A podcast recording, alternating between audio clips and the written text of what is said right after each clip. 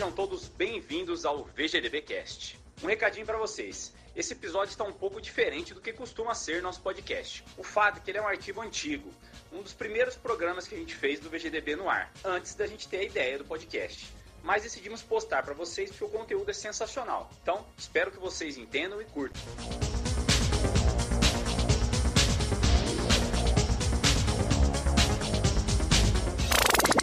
Produção e edição realizada pela Hood On, produção audiovisual.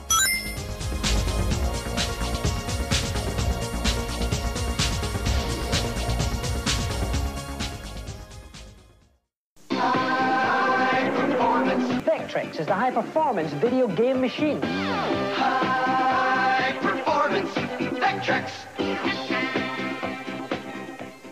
Todo mês falamos de um console específico, sempre com convidados especiais. E hoje, o videogame escolhido vai ser um dos mais interessantes e exóticos da história dos videogames, que é o Vectrex. Então, bora lá, sem maiores delongas, vamos começar a falar do Vectrex. Apresentar nossos convidados especiais de hoje. Vai lá, Bettini. Então, pessoal, beleza? Então, hoje a gente só tem fera, como a gente sempre fala. Então, o primeiro convidado é nosso amigo Marco Lazeri, que já esteve aí com a gente. Está na sua segunda participação. Boa noite, gente. Bem-vindos. Gente, só agradecer mais uma vez o convite. É sempre um prazer estar aqui, né? É, quem ficou com a pulga atrás da orelha, assim, tenta ver um Vectrex que você vai acabar se apaixonando e vai, vai tentar trazer um, porque ele realmente é um, é um console excepcional, né? Não fique com aquela impressão de que todo console velho é ruim. Né? O Vectrex vai, vai mudar esse conceito na sua cabeça. A qualidade dos gráficos é muito alta, os jogos são muito divertidos, é um, é um console que vale ser conhecido. E não, não acha que você rodando ele no emulador você conheceu, não. Esse infelizmente tem que ser ao vivo, não tem como ser diferente, não. Não tenho Mas- a impressão de que todo console velho é um Jaguar. Eu, É. sabia, eu sabia que ia vir algo Tava do gênero. demorando, tava demorando. Mas ah, você tá errado, porque o Jaguar não é tão velho assim. Ele é um menino. Não vamos discutir idade aqui. Não sei até que ponto isso é uma honra pra você, mas pô, a gente fica honrado com a, com a tua presença aqui, cara. Realmente. Obrigado. É o famoso lazer e voz de veludo, né? O que é isso na tela? Pelo amor de Deus. É o, é o Jaguar aparecendo. Toda vez que você fala Jaguar, acontece uma coisa diferente aí no programa. A, Ja- a Jagnet se manifesta de jeitos. Jeitos malucos, entendeu? Esse Jaguar tem um motor interessante. Valeu, Lazeri. Valeu por mais uma vez tá, tá aí junto com a gente aí. Compartilhando Obrigado seu pelo convite. conhecimento aí. E o outro convidado, não menos importante, é nosso amigo André Wereb. Obrigado, foi divertido. Eu não tenho conhecimentos tão técnicos como o do professor Marco Lazeri aí. Foi bacana, divertido. Te encheu o saco um pouco, encheu o saco do pessoal. É, se alguém quiser depois também compartilhar alguma coisa, pode ficar à vontade para me adicionar, Facebook. Eu tô mais afastado do que eu, do que eu tava antes do meio do colecionismo, mas ainda nutro paixão. É, tenho, acho que aprendi muito, aprendi muito com gente muito boa, inclusive com vocês todos ao longo do tempo que eu, que eu colecionei, que eu coleciono. E, enfim, todo mundo, eu tô super aberto para fazer novas amizades aí. Espero poder voltar outras vezes para falar mal do Jaguar, se Deus quiser. valeu, Ereb, valeu mesmo, cara. Muito obrigado, pela Obrigado. presença aí. E é isso aí, vamos, vamos mandar bala logo aí nas perguntas e vamos conhecer mais sobre o Vectrex. Eu, particularmente, nunca joguei o Vectrex, cara. Então, esse, esse episódio vai ser bastante instrutivo pra mim também. E joga Então, vamos Jaguar. Ó, Dá para entender. como você é iniciante aqui, a primeira regra básica do VGDB no ar é, Ah, é proibido falar mal de Jaguar, viu? Desculpa, Se você- desculpa, desculpa, desculpa. Se você falar bem, a gente vai, vai providenciar até uns brindes pra você aí no final. Opa, eu vou ganhar ingresso pra BGS também? Não. Não, Não, não, quem participa, quem participa não pode. Eu te vou- é isso aí, boa ideia. Eu vou dar um jogo de Jaguar pra você. Bom, faz rolo. Porcaria também vale dinheiro, na verdade? Não, mas você é obrigado a ficar com ele pro resto da sua vida. Entendi. Perfeito. Muito obrigado. Bruce Lee, então. É um jogo bem, bem raro de achar de Jaguar. Mas beleza, gente. Vamos lá, vamos começar então. This is the system chosen 2 to 1 over Atari and Intellivision for real arcade gameplay. Fantastic! Presenting the revolutionary Vectrex arcade system.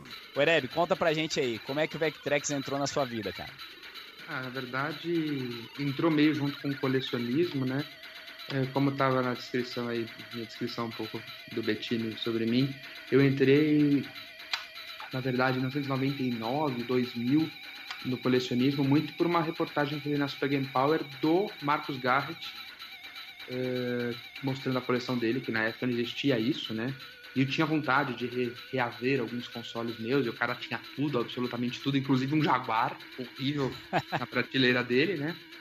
E eu acabei entrando nesse mundo, conheci, fui procurar console no antigo Bazar, conheci o Norian, foi o primeiro cara que eu comprei console. Ele veio na minha casa, imagina, olha só como é que é, como é diferente de hoje, as coisas eram pequeno, né? Ele foi na minha casa, a gente testou e ficou jogando videogame junto. Eu tinha comprado um Atari, um telejogo dele. E ele me apresentou o Clube Canal 3. E num desses encontros eu, eu vi, imaginei, eu moleque, eu nasci em 85, eu tinha 15 anos, mas 14, 15 anos eu, moleque, uh, comecei a ver os consoles, comecei a entender um pouquinho das coisas e tal, e tinha lá o Vectrex, que naquela época era o sonho de consumo de qualquer um. Não só pela raridade, porque na época já era um console raro, o padrão de hoje, então mudou bastante, mas por conta de ser um conceito portátil que eu adorava. Ah, pra mim isso é um conceito portátil ainda, se pensar ainda mais com um console de 84, né? É, no e mínimo um tabletop, né? Não, é. E, tanto pelo que ele podia fazer para aquela época. Ele tinha gráfico em 3D vetorial, querendo ou não. Tinha jogos ali que você tinha uma, uma visão que nenhum jogo antigo tinha. E ele, ele me encantou, como encantava muito qualquer colecionador que realmente pegava nele, né? E ficou com uma coisa assim, uma obsessão de moleque. Tanto que eu pedi de aniversário pro meu pai dinheiro para ir atrás do eBay para comprar meu primeiro Vectrex, que eu já queria, depois fez folha e tudo mais. Isso com quantos anos? Isso com Quantos 15, anos você tinha? né, mais ou menos, 15, 16 anos, eu fui atrás. E aí eu comecei a trocar coisas da minha coleção por itens do Vectrex. É, comecei a conhecer alguns acessórios, que a gente vai falar mais pra frente, não é melhor não citar agora, eu acho. Mas é, comecei a ter uma obsessão pelas coisas do Vectrex. Assim, eu gostava, eu acho que a qualidade dos jogos é bem razoável para jogos da época, não acho que é um console inútil. E e eu, enfim, eu fui, eu fui aperfeiçoando ao longo do tempo a coleção. E é um console acho que até pelo trabalho que eu tive quando moleque, para comprar, para tudo, foi um console que eu tenho um carinho especial até hoje. Né? Sempre que sai alguma coisa, até esses aplicativos, esses emuladores de portátil, Electrex eu tenho, eu brinco. Eu cheguei a fazer grupinho do Electrex, mailing list que nunca vingou, porque não tem gente suficiente. Mas era uma coisa assim, tinha camisa timbrada, todo, era, era um fã, assim, era uma, um projeto. Eu sei, eu sei bem o que, que, é isso, viu? De fazer mailing list de console que não é muito famoso e ninguém não ter gente suficiente, né? cara. E ninguém participar, né? Eu já tentei algumas vezes, assim, sem sucesso. Eu não vou nem falar o videogame porque me traz más recordações. Ah, deixa eu ver, Não, não, não tenta adivinhar também não, deixa pra lá. Hoje o assunto é Vectrex. É, mas era por aí mesmo. Mas é isso. Mas, mas aí Vectrex entrou na minha vida junto com o colecionismo. Now, aquele there's a realistic de, computer game de that you play um at home. mais Presenting moleque, the revolutionary Vectrex computer system. The as laser sharp visual effects on Vectrex Mas, are possible eh, because Vectrex has a real que arcade assim, screen assim, built né? in. E você, você hoje tem a coleção completa de, jogos lançados real pra ele, acessórios, como é que é essa at parte? home. Não, creio que não. Creio que faltam uns 3, from 4 Milton Bradley. jogos. O Lazério tá, tá sabendo do set melhor que eu, inclusive. Tem alguns muito raros. É, mas eu tenho um total 33 jogos. É porque eu tenho muitos homebrews também, tá? O set completo dele, original, é menor que isso. Hum, mas eu tenho bastante coisa rara. Alguns jogos que não são tão raros os sets normais. Tem umas coisas diferentes. Por exemplo, tem um Pole Position que não é um jogo tão barato, lacrado. Hum, que é uma coisa bacana. Tem os multicarts diferentes também. Tem um multicart nacional. E tem um cara que fazia multicart nacional. Eu nunca entendi muito bem como ele fazia, tipo, porque é uma coisa meio obscura. É, e tem o do Sean Kelly, tem alguns. Tem o homebrews assinados do John Donzilla, que tá, comentando com o Laza. Tem bastante coisa. Eu diria que é quase. Acho que faltam alguns poucos jogos e o famigerado óculos 3D que um dia eu vou roubar do Lazeri. é. Beleza, Ereb. Conta aí pra gente, Lazeri, como é que o Vectrex entrou na sua vida, cara? Pois é, eu acho que foi no mesmo encontro Canal 3 do Ereb. Eu sou de Belo Horizonte, né? Os encontros são em São Paulo. E eu fui no meu primeiro encontro Canal 3, na casa do Ereb, e tava rolando um Vectrex. E eu lembro que a gente inclusive fez umas trocas, nem sei se você lembra disso, eu peguei uns cartuchos de Neo Geo com você e te passei um Microvision. Ah, E- o Microvision francês, maravilhoso. Isso, Eu lembro Foi- bem disso. Foi o dia que eu vi o Vectrex pela primeira vez. E como todo mundo que vê Vectrex, eu fiquei completamente apaixonado pelo Vectrex, porque ele é sensacional. Né? E aí eu cheguei em casa e falei, porra, eu vou ter de comprar um Vectrex. E eu na época ainda fazia residência, né? Uma bolsa de merda, não tinha dinheiro pra nada. Eu falei, eu vou comprar um Vectrex. Aí juntei uma grana, ele custava cento e poucos dólares, o que na época ainda era muito dinheiro, hoje é barato para um Vectrex, né? E o envio custava mais 100 dólares, que era pesado pra caramba. Falei, eu vou comprar. Mas eu estava numa fase que eu estava comprando muita coisa e, a receita estava pegando tudo. Eu falei, eles estão com meu nome marcado, eu vou mandar entregar na casa da minha namorada. Aí comprei o Vectrex, mandei entregar na casa da minha namorada. A receita parou, mandou a nota fiscal para ela. A mãe dela pegou a nota fiscal, não entendeu, jogou fora. Como não pagar imposto, ele foi devolvido para os Estados Unidos. Putz. É. Aí eu paguei o envio novamente, dessa vez para minha casa, aí ele chegou e eu tô com ele até hoje. né? Isso tem 15 anos. E depois acab- acabou que esse dessa época morreu, tadinho, morreu de velhice. Aí eu comprei um segundo e tô com ele funcionando Só para você, só por curiosidade, depois de 15 anos a gente pode falar, né? Hum, Mas aquele Neo Geo cartucho que eu toquei acho que alguns jogos com você, uhum. eu peguei na época no Ibazar com um cara, 8, 9 jogos completos, com um console completo, não sei o que, por 150 reais. Olha como o mundo Caraca. mudou, né? Ô, cara, você passou a perna em mim, mas vou ter que acertar isso depois. Sempre faço você de trouxa. Não, mas era outra época, né? É outra Impressionante. É outra época. Tá vendo? O VGDB também serve para revelações assim bastante pessoais aí de outras épocas. né? Aliás, um beijo pro Jorge Miyashiki, meu amor, que tá pedindo toda hora aí, tá? Cara, quem Beijo. não ama o Jorge Ó. Miyashiki, cara? Não, Mas que isso?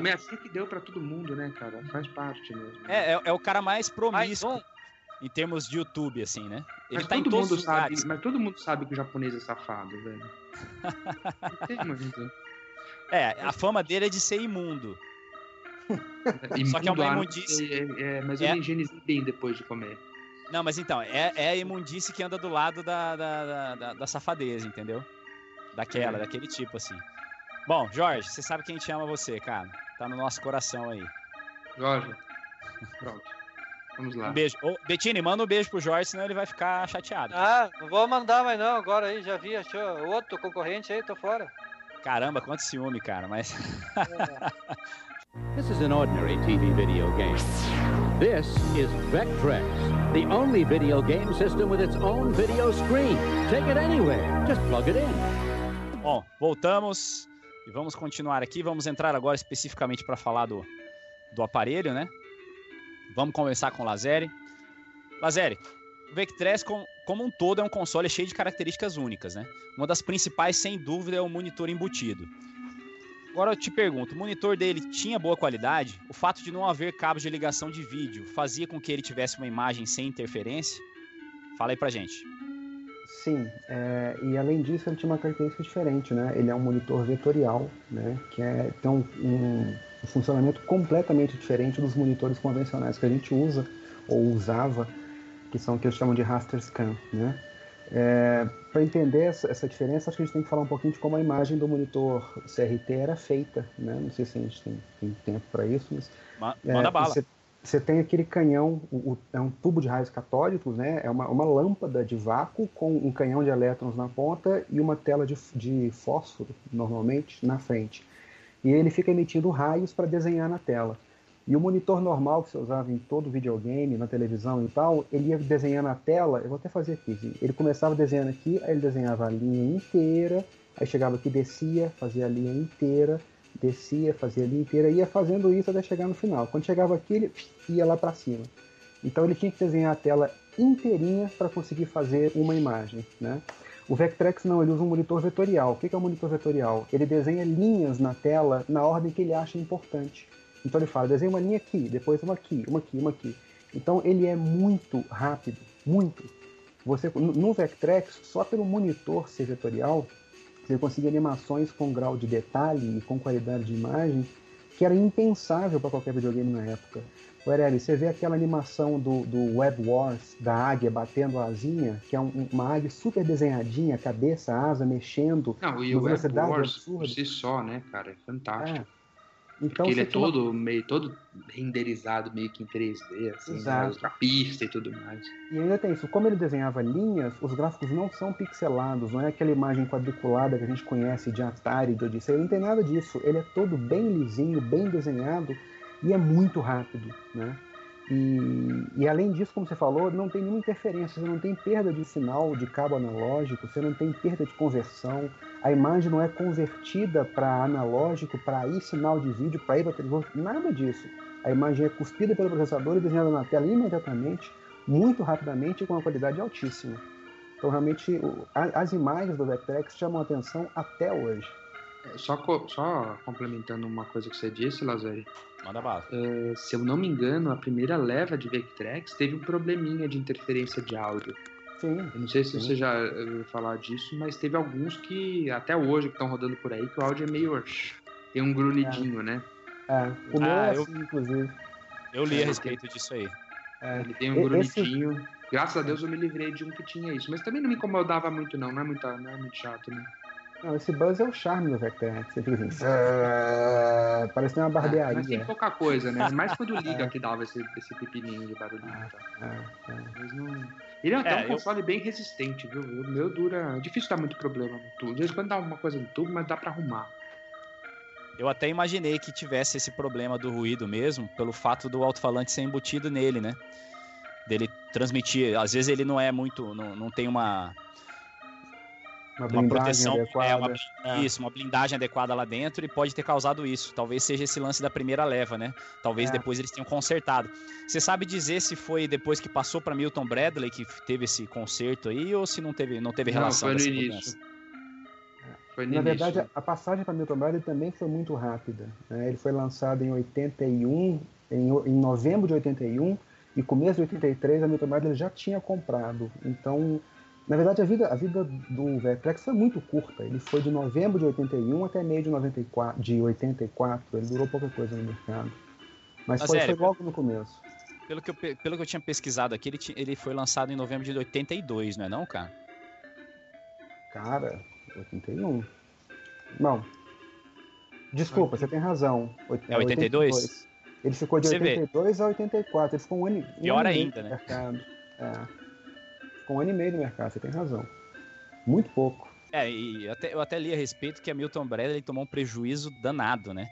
Porque de início ele teve boas vendas, mas aí a Milton Bradley encheu os olhos, comprou o, o Vectrex da, da CGE, aliás, da GCE, né? Da GCE hum. e, e aí tomou fumo, porque veio o Crash e levou qualquer esperança de dar certo embora, né?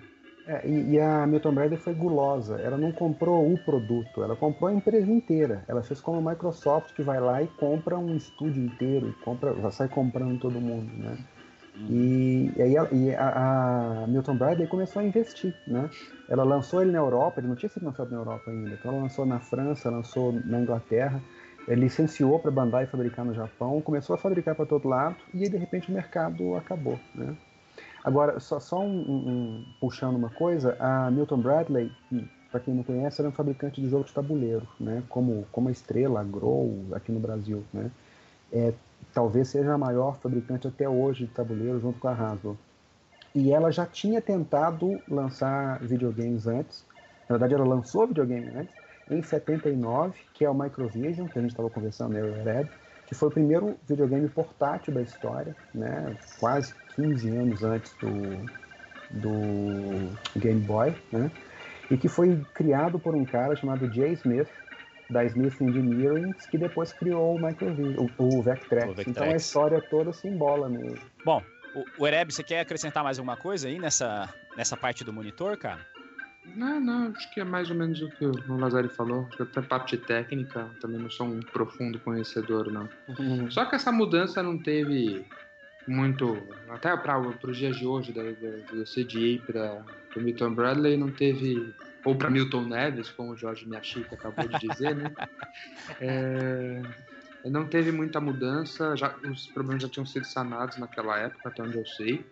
E muda esteticamente, né? Se alguém. Isso não, tenho é, tempo para nem, nem espaço mais para guardar, mas dá para você ter os dois modelos, né? O que muda é a carcaça, o loginho do, do console e tudo mais.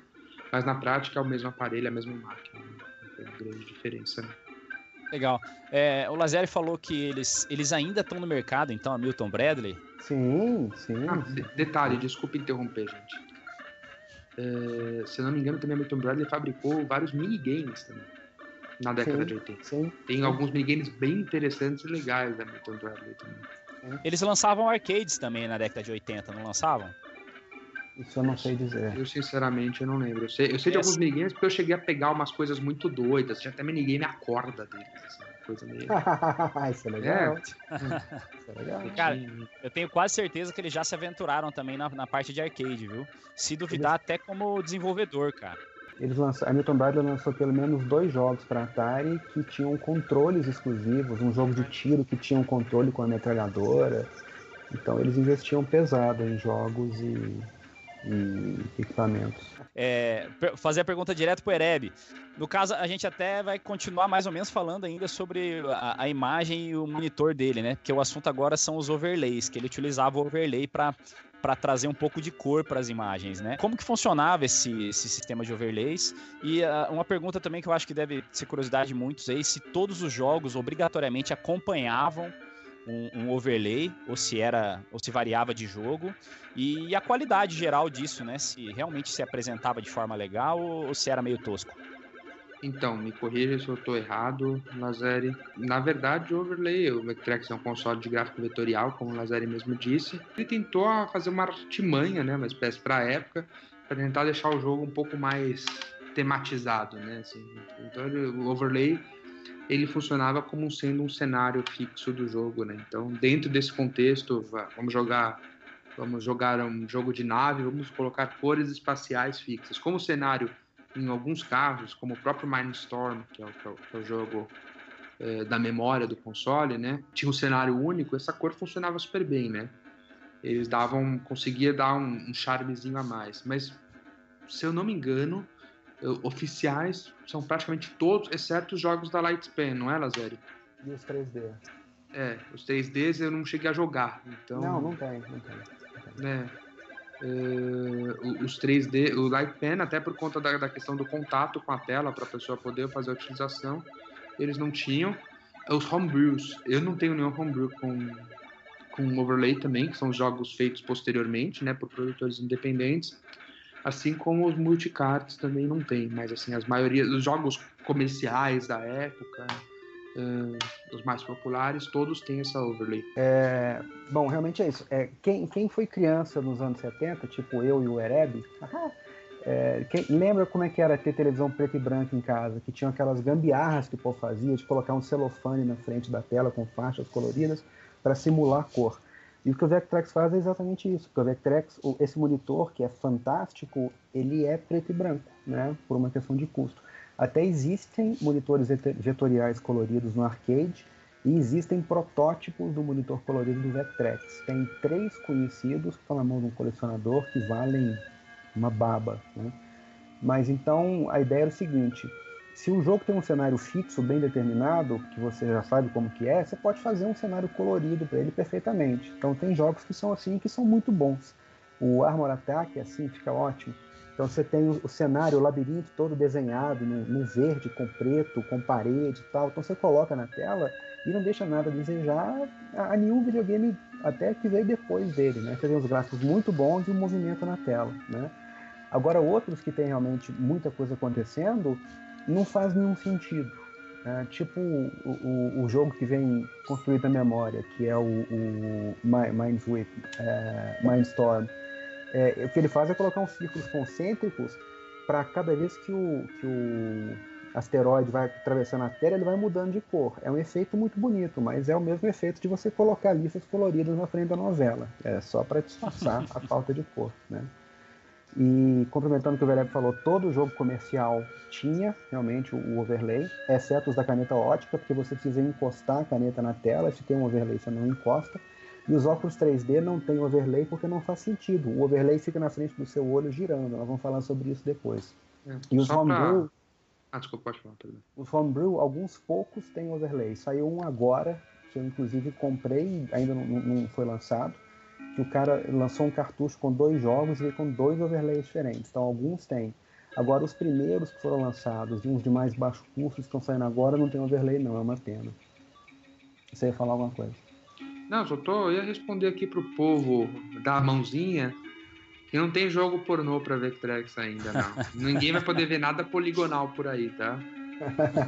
Infelizmente, não tem nada do tipo, nem com overlay pra deixar uma corzinha mais sensual, mais avermelhado, mais rosado, nada, tá? Mas ó, com óculos Mas é uma 3D boa ideia, pode viu? ser interessante, viu? Se alguém quiser perder tempo com isso, fique bem à vontade, tá? Mas é isso aí. Bom, a próxima pergunta, de certa forma, até o Lazeri já respondeu na, no começo do programa, né? É, que é a respeito dos gráficos vetoriais. Você acha que tem alguma coisa para acrescentar, Lazeri, a respeito do, desse tipo de gráfico? Tenho. É, quando, quando o Vectrex foi lançado, os gráficos tutoriais eram o que existia de melhor, inclusive nos fliperamas, né? Porque, como eu falei, eles eram muito bonitos, muito rápidos, você conseguia muita coisa acontecendo na tela. E os grandes sucessos de arcade na época, tipo Asteroids, tipo Adventure of Tron, Star Wars, é Tempest, que até hoje é considerado um dos melhores jogos já feitos na história, eram todos vetoriais, né? Então, quando a, a Spirit Engineer, quando a, a CGE resolveu lançar um videogame com gráfico vetorial, é, ela pegou um nicho de mercado que ninguém pegava. Então foi por isso que o Vectrex causou esse, essa- esse espanto, né? E para quem na época jogava asteroides no Atari, com aqueles asteroides, que eu inclusive adoro, eu joguei muito, mas aqueles asteroides quadrados, coloridos, nos sprites deformados, você vê um, um, um asteroide vetorial no, no Vectrex, é uma brincadeira, é uma, uma imagem que, que choca. Você não quer mais saber do asteroide da Atari, não. Ó, legal. Cara, eu morro de curiosidade para ver um Vectrex funcionando. Eu nunca vi. É, Acho que nos encontros do Canal 3 que eu fui, ninguém levou, cara. Então eu aca- acabo ficando só na vontade por enquanto. Porque o custo de um hoje em dia deve ser bem alto, né? Ele tá caro, tá caro. E é engraçado que como ele é realmente esse carro-chefe do Encontro Canal 3, normalmente sempre tem. Às vezes aparecem dois, tem- acho que uma vez tiveram três. Mas como ele é caro, é pesado, é um transtorno, e tem Pra aquela cultura. é horrível. É, tem aquela cultura de que todo mundo já viu, acho que o povo não tem levado mais não, que é uma pena. Levem, porque é muito legal. Eu Muito vou encher legal. o saco, eu vou encher o saco da galera no próximo encontro aí para levar. O Hereb leva. Você tá querendo vender Eu o não, dele aí? eu não. Tá. Deixar Aí. pessoal de, de Já- Minas. Já, já, se- já seria uma forma de anunciar, né, pô? É, não, não sei se eu vou vender meu Vectrex, não. É, tenho- só pra entender, eu- alguma, uma boa parte da minha coleção eu, eu coleciono de tudo faz muito tempo, mas uma boa parte eu coloquei à venda. E Vectrex é um que eu não tô a fim de negociar, não. É uma das, Engraçado. uma das coisas. Ninguém quer abrir mão do Vectrex, ele é muito legal. É, e É quem isso não aí. gosta de Vectrex muitas vezes é porque nunca jogou. Eu posso É. admitir isso. Viu? É verdade, é verdade. Não, é, com certeza quem tá assistindo a gente aqui depois do que vocês estão falando do console, se não tinha curiosidade, vai passar a ter, e quem tinha curiosidade vai ter muito mais agora. Porque Não é até agora. um Jaguar que você joga e desiste, entendeu? É o contrário. E tem um negócio engraçado, pelas características do monitor, ele é um console que emulado não fica legal. Pois é. Não fica legal. Aquelas linhas perfeitas, aquela movimentação fantástica, isso você perde no, no emulador. Não, não, não- não fica bom, não fica legal. Eu até, eu até peguei esses dias. Esses dias não, já faz um tempinho. Um app do, da iOS, da, da Apple, Uhum. que tem uma coletânea de jogos do, do Vectrex. Não sei se vocês já viram isso. Eu já tive. Não, não vi.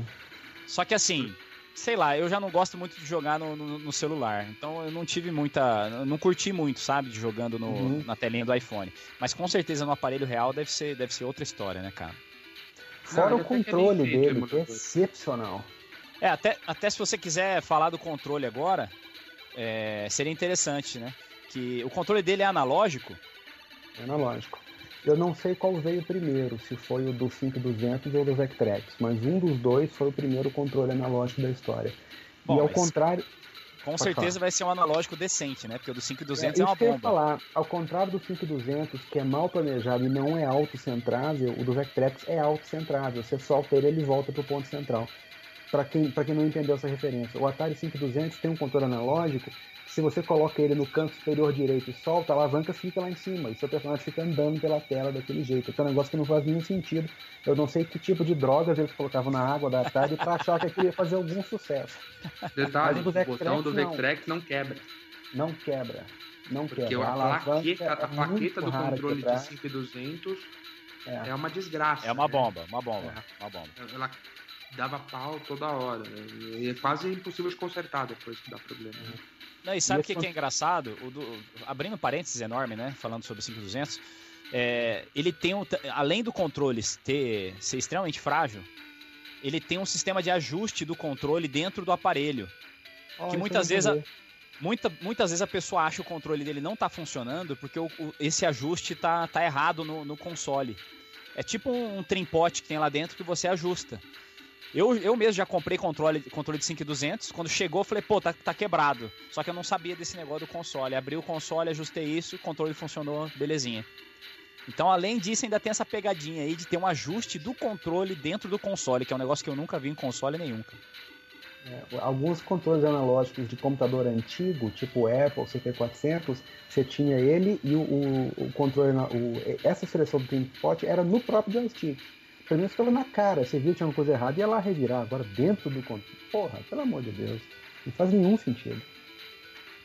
Realmente. Mas legal saber. Então, ele seria o, o primeiro analógico decente lançado na história. Isso é, é sem Decente, certeza, né? sem sombra de dúvida. e ele é um controle, ele é bem sólido, tem quatro botões de tiro, né? Dá, tem uma combinação bem legal. É um controle muito decente, muito decente. Embora Então, não use os quatro, pontos, os quatro botões quase que nunca. Eu não lembro de algum Quase que jogo que. Eu não lembro de algum jogo que use os quatro. Eu Três eu, lembro já jogo tenho. que usa três. É, É, quatro realmente eu não lembro. lembro. E dá pra colocar dois controles nele? Tem um. Dá. Dá. Dá, dá pra colocar assim. Norma- e é di- e é- o problema hoje é que um controle extra, na verdade, você só acha se o cara capar o outro console, entendeu? Mas na Então, época acaba era saindo vendido. caro pra cacete. Na Ainda época era vendido, não. Era vendido, só que vendeu pouco, então é muito caro. É muito caro. Aí você normalmente encontra ele lindo na caixa e tal, mas aí é 150 ou 200 dólares um controle, não Acho que tá compensa. até mais hoje, hein, mas é. É, não compensa. Se você é achar um muito pouco mais caro, barato, quando você pega de sucata de Vectrex quebrado. Que é o mais comum, Esse, inclusive. o, con- o controle que vem nele, ele é embutido ou dá pra, dá pra tirar? As duas coisas. É, eu tô falando demais, Verete. Você quer falar? Pode falar. Não, não, ele vem embutido, mas você consegue fazer a conexão e trocar a posição do controle, tá? Ele tem um encaixe próprio, né? Isso. Mas você pode fazer a, a troca. Ele tem um cabo, vamos lá, não sei como é que chama De- esse de cabo espiral. de telefone, é, de espiral Isso, de telefone isso. velho, né? Você pega ele na mão e joga normalmente. Quando você É. canta, você encaixa ele na base do aparelho e dobra, igual você dobra Ele de fica um laptop. Isso, aí ele fecha, Parece fica aqueles bonitinho com o controles logotipo. de, Lindo, parece aqueles bicho. controles lindo, de, lindo. de televisão que você encaixa na TV antiga, já entra por dentro e tal. Algo mais, mais, mais ou menos parecido, né? Isso, isso. É, Não, qual era a outra pergunta? Fora essa, desculpa, tinha mais uma, não tinha? Da Não, na verdade, controle? É, não, na verdade não. Acho que, acho que era mais ou menos isso mesmo, pra gente Ah, saber só mais. pra do lembrar uma coisa, tem um, eu não sei mais quem é, porque tá descendo bastante aqui o bate-papo, mas perguntaram se dá muito pro pau na tela, no tubão do Vectrex, e se tem conserto. Eu já tive problema no tubo do meu, não esse atual, o outro, é, e resolveu. Dá pra resolver, até eu não sei de um caso de PT de Vectrex ainda, eu nunca tive. Já teve algum caso aí, Lazeri, contigo? Não, queimar tubo é difícil, né? Queimar tubo de televisão, qualquer coisa, queimar mesmo o tubo é, É. muito difícil. Pode que queimar a eletrônica do tubo, mas conserta. aconteceu uma época com, com esse meu, não foi nem queimar, mas foi a imagem cair um pouco, do, deixar de ficar centralizada. Ah, sim. Aí, cê- Ah, aí então- isso aí é questão de, de mexer na eletrônica do É, tubo. de ajustar os raios católicos lá. que eu falo, É, que não- É aqueles flyback, aquelas coisas na vida. Isso aí o, o Nando deve saber fazer ou não? Com O certeza. Nando fez pra mim, inclusive, mas tem, tem acho que outras pessoas que já fizeram. Às vezes até, até aqueles técnicos de TV velho, sabe? Aqueles de bairro, que tem as casinhas ali, eles conseguem dar um ajuste, porque eles estão acostumados com esse tipo de tubo. Não é uma Ah, eletrônica de console só, entendeu? É, ainda estão acostumados com esse tipo de tubo, né? Já já eles ser tiverem filhos, achar, né? É. Já já vai ser difícil achar gente que, tra- que trabalhou com TV de tubo, né? Mas beleza. Bom, a gente já falou pra caramba de, de- do hardware aí do, do- console. Então vamos, vou, vou pedir pra vocês, com- começando pelo, pelo Ereb, pra apontar os pontos fortes que você considera do hardware do Vectrex e também o, o calcanhar de Aquiles dele, se é que ele tinha algum. Ah, é, primeiro, tecnicamente eu prefiro deixar até a pergunta pro Lazari, porque ele vai responder com mais qualidade que eu. Coitado, Acorda aí, né? Lazari, inclusive. Tô bem, tô bem, tô bem. tô bem. É, Mas assim, pra época eu só vejo pontos fortes, de verdade, não é uma questão de fanatismo. Se você comparar eh, tecnicamente, é difícil você ver um ponto fraco. O som era muito legal pra época. Eh, a gente tava falando de portáteis concorrentes, tudo bem que o negócio é um trambolho, né? 6 quilos, ou menos, o console pesa, né? Eh, mas assim, o som comparado aos consoles portáteis ou não da época, o próprio Microvision que a gente negociou, né? Hum. É, o som era maravilhoso e as imagens assim que nenhum outro console fazia à época e demorou muito tempo para ser feito. Então, é, não sei se chega a ter uma limitação. Acho que a limitação maior criada não foi pelos, pelo hardware, acho que foi muito mais pela pela questão de distribuição, né? Foi um console muito exclusivo, embora nem tão caro, né, gente estava conversando nos backstages aqui, né? Que ele é um console que ele foi barato. Não sei se o problema maior foi exatamente isso dele ser barato para a época. Ah, vou falar aqui atualizado, vale X, mas vender por 199 dólares na época era o preço que um console Famicom, que um, um Super Nintendo depois na década de 90 foi vendido. Então, isso sem monitor, sem toda a estrutura que eles tinham, né? Então o preço do Vectrex era muito razoável. Mas talvez acho que por isso, eles vão estar bancando em muito, subsidiando em muito para tentar o console crescer, né? Eu, eu não vejo realmente um ponto, um ponto fraco nele, né? O chip de áudio dele é um chip decente, ele é limitado, né? Ele tem só três canais de áudio, então você não consegue ter tipo barulho de tiro e música ao mesmo tempo, mas nenhum console daquela época fazia, então não é uma limitação. Né? É, eu, eu até imagino, por ser o mesmo do, do Intellivision, ele devia ser até acima da, da média, assim, digamos, né? Ah, é, era bem decente. Os jogos têm musiquinha no começo, tem sonzinhos agradáveis, né?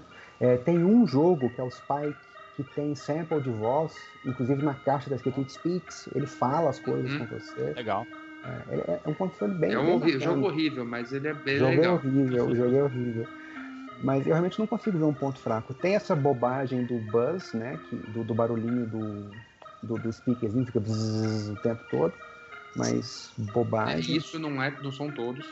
É, Tem só a primeira leva era, era um problema de aterragem da placa-mãe, bobagem que foi resolvido. Eu não vejo realmente muito problema, não.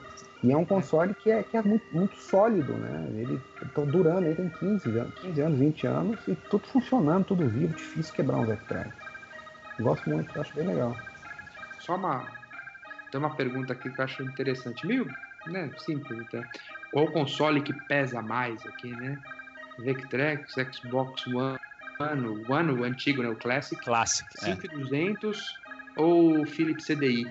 Cara, o 5200 é um console leve, eu não sei se vocês concordam. É ruim pra cacete, mas não é leve. 200 é Não, é gigantesco, mas é leve. É. Ah, É, ele é, é pesado grande. se você colocar os controles lá dentro. Ainda mais se você Não, colocar é- quatro controles. É, mas ele, é- ele, é, ele, é, ele é horrível. Pesado ele não é. O Ele é mais, acho que ele é o mais pesado de todos, é o Vectrex ainda, não é, gente? É possível. Ah, eu Xbox- acredito que sim. O CDI é um ter. que eu não lembro do peso exatamente, É mas. que o CDI Eu não tem sei o Laser. Active. É, o Laser Active é pesado mesmo. Eu não sei de Não, eu não, ainda acho que o Laser Active é. Eu tenho o Laser Active. é, eu ainda acho que ele é mais pesadinho. Um pouquinho a coisa, mas acho. É, Hum, é, é. é, é possível. É um concorrente forte, vai dar uma briga boa aí. É um concorrente de peso. Né? ele tem fonte embutida, tá? Pra quem tá perguntando. Também. Ó. Uma questão que, que me veio à à mente aqui, a gente está falando de limitações, vocês não conseguiram visualizar uma, né? E aí me veio a dúvida. O Vectrex, ele não tinha limitação em termos de jogos, assim, existia algum tipo de jogo que por utilizar gráficos vetoriais ficaria prejudicado se fosse portado por Vectrex? Ou vocês acham que não? O pornô. Tinha algum jogo que por utilizar gráficos vetoriais ou por Isso não utilizar? Não, utilizando gráficos vetoriais, por exemplo, um jogo normal de arcade, tá? Um, é, Uhum. De sprites. Vetorial. Ah, de sprite. De Sim. sprite, é. Pra ser portado pro, pro Vectrex, se não teria um prejuízo. Por exemplo, a gente teve o Polyposition, que era um, um arcade de sprite, e foi portado pro Vectrex. Uhum. A, a dúvida é, será que não existiam alguns outros tipos de jogos de sprites que, se portados pro Vectrex, é, teriam um desempenho prejudicado? Certamente. Acaba não saindo. Bom, então talvez essa fosse a maior, maior, talvez a única, não sei, limitação dele, né? É, ele não era um console que podia fazer qualquer tipo de jogo, digamos assim. E, mas será que isso pode ter afugentado as pessoas? Eu não sei se as pessoas se ligavam disso na época, né? Não, eu acho que como ele saiu no auge da, da- do Crash, né, que foi aquela fase crítica, ele acabou sendo limitado pelo Crash mesmo, né? Quem nasceu antes dele, Atari, você ainda bebeu água limpa conseguiu fazer 300, 400 jogos. É, se eu for pegar a- as bibliotecas dos consoles que saíram perto do Vectrex, a biblioteca do Vectrex é gigantesca, são 20, 28 jogos.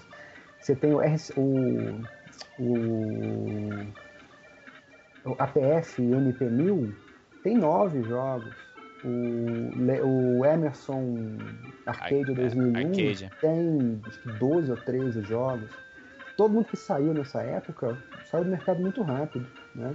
O Vectrex teve uma, uma sobrevida grande e uma biblioteca muito grande para quem nasceu no final do Crash. É um negócio impressionante. É porque o, o problema do, do, do monitor é que ele não funciona como um monitor raster, que sai desenhando a tela em tempo real. Ele precisa ficar pulando de lugar para lugar. Então, um jogo como Pac-Man, que tem dezenas de pequenos, pequenos pontinhos que o Pac-Man tem de comer e que tem que ser redesenhados a cada mudança de tela, o tubo não consegue desenhar um, vai desenhar outro, vai desenhar. Ele não, ele não vai conseguir tempo hábil para desenhar aquele, aquela quantidade de objeto. Fazendo uma comparação meio tosca, é como se a gente falasse que no Vectrex tudo é sprite. Né? Tem uma hora que ele não dá conta. Né? Ele não tem playfield, para ele tudo é sprite, tudo tem que ser desenhado em tempo real. né? Então ele não, não consegue. Essa- esse- esses jogos que têm um playfield muito rico, com muito objeto, muita coisa acontecendo, ele não vai dar conta. Talvez jogos que tenham um playfield com uma mobilidade grande, tipo Rally X, que fica o tempo todo mexendo o playfield, ele também não dê conta. Eu, eu acho provável, teria que tentar, né? mas não sei dizer. Né?